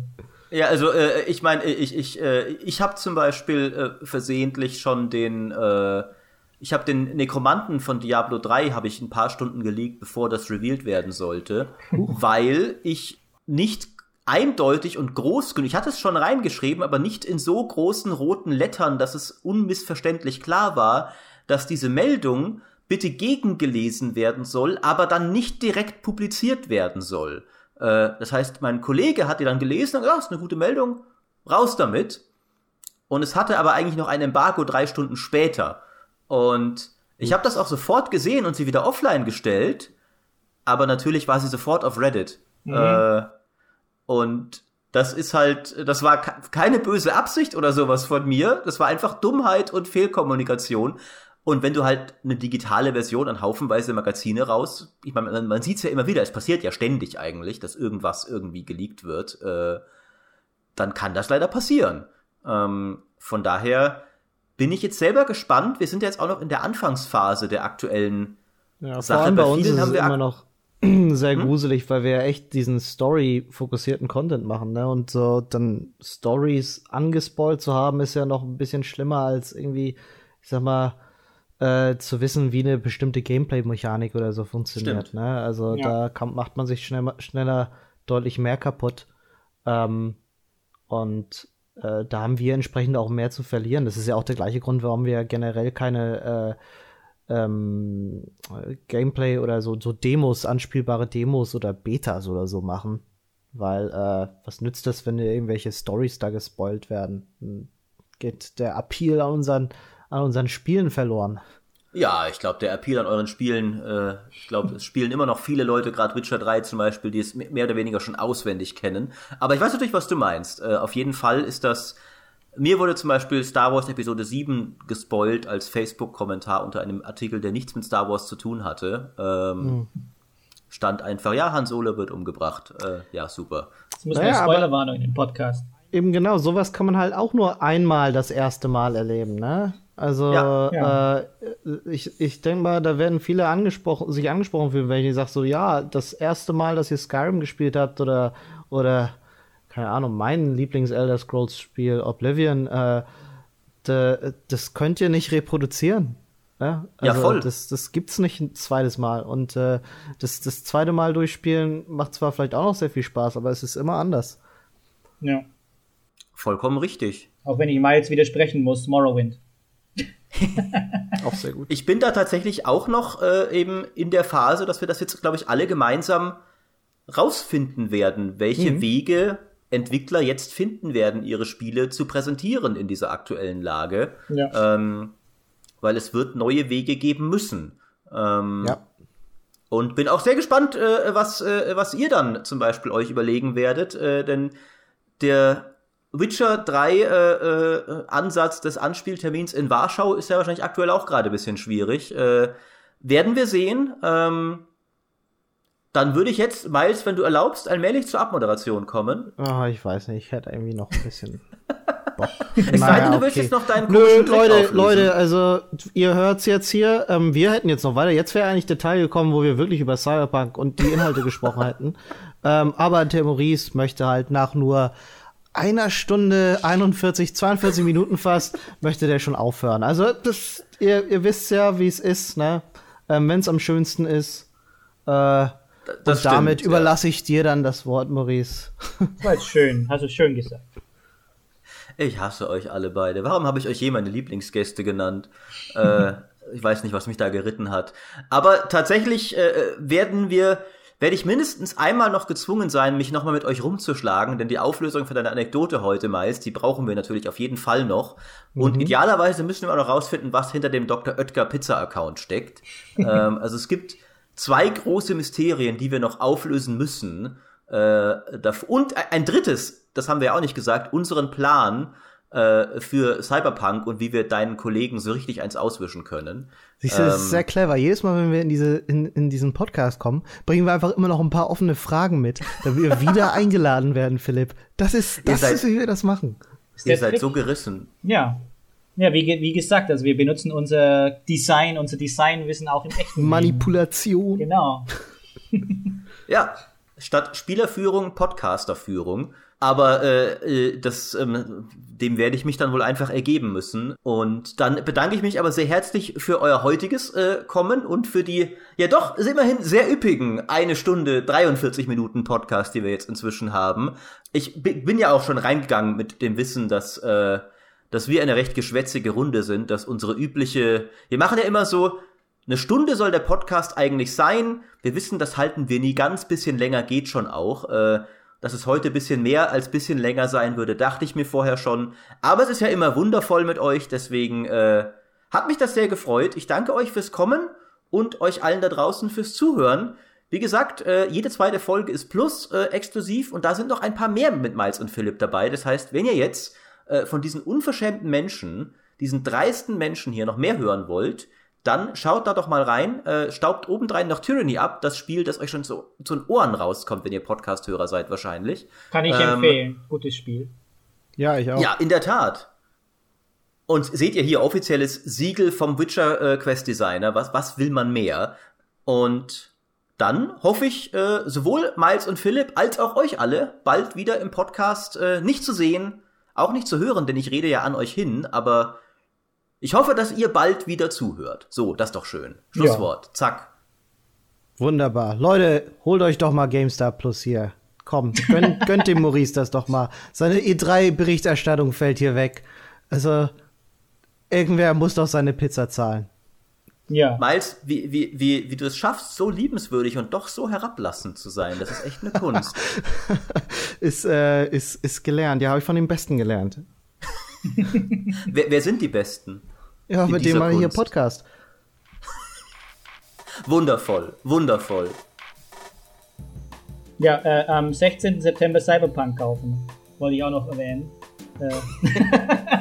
So, jetzt das, das, das bisschen Eigenwerbung sei ich mir jetzt noch erlaubt. Ähm, äh, Witcher ist gerade im Angebot. Fertig, oder? Äh. Sind, sind, wir durch? Leute, gute Nacht. Vielen Dank für alles. Tschüss. Der Mais muss jetzt noch Cyberpunk spielen gehen. Das ja, genau. echt mal. Drauf. Philipp, Philipp, du auch. Mandatory Cyberpunk Spieling. Los. Alles klar.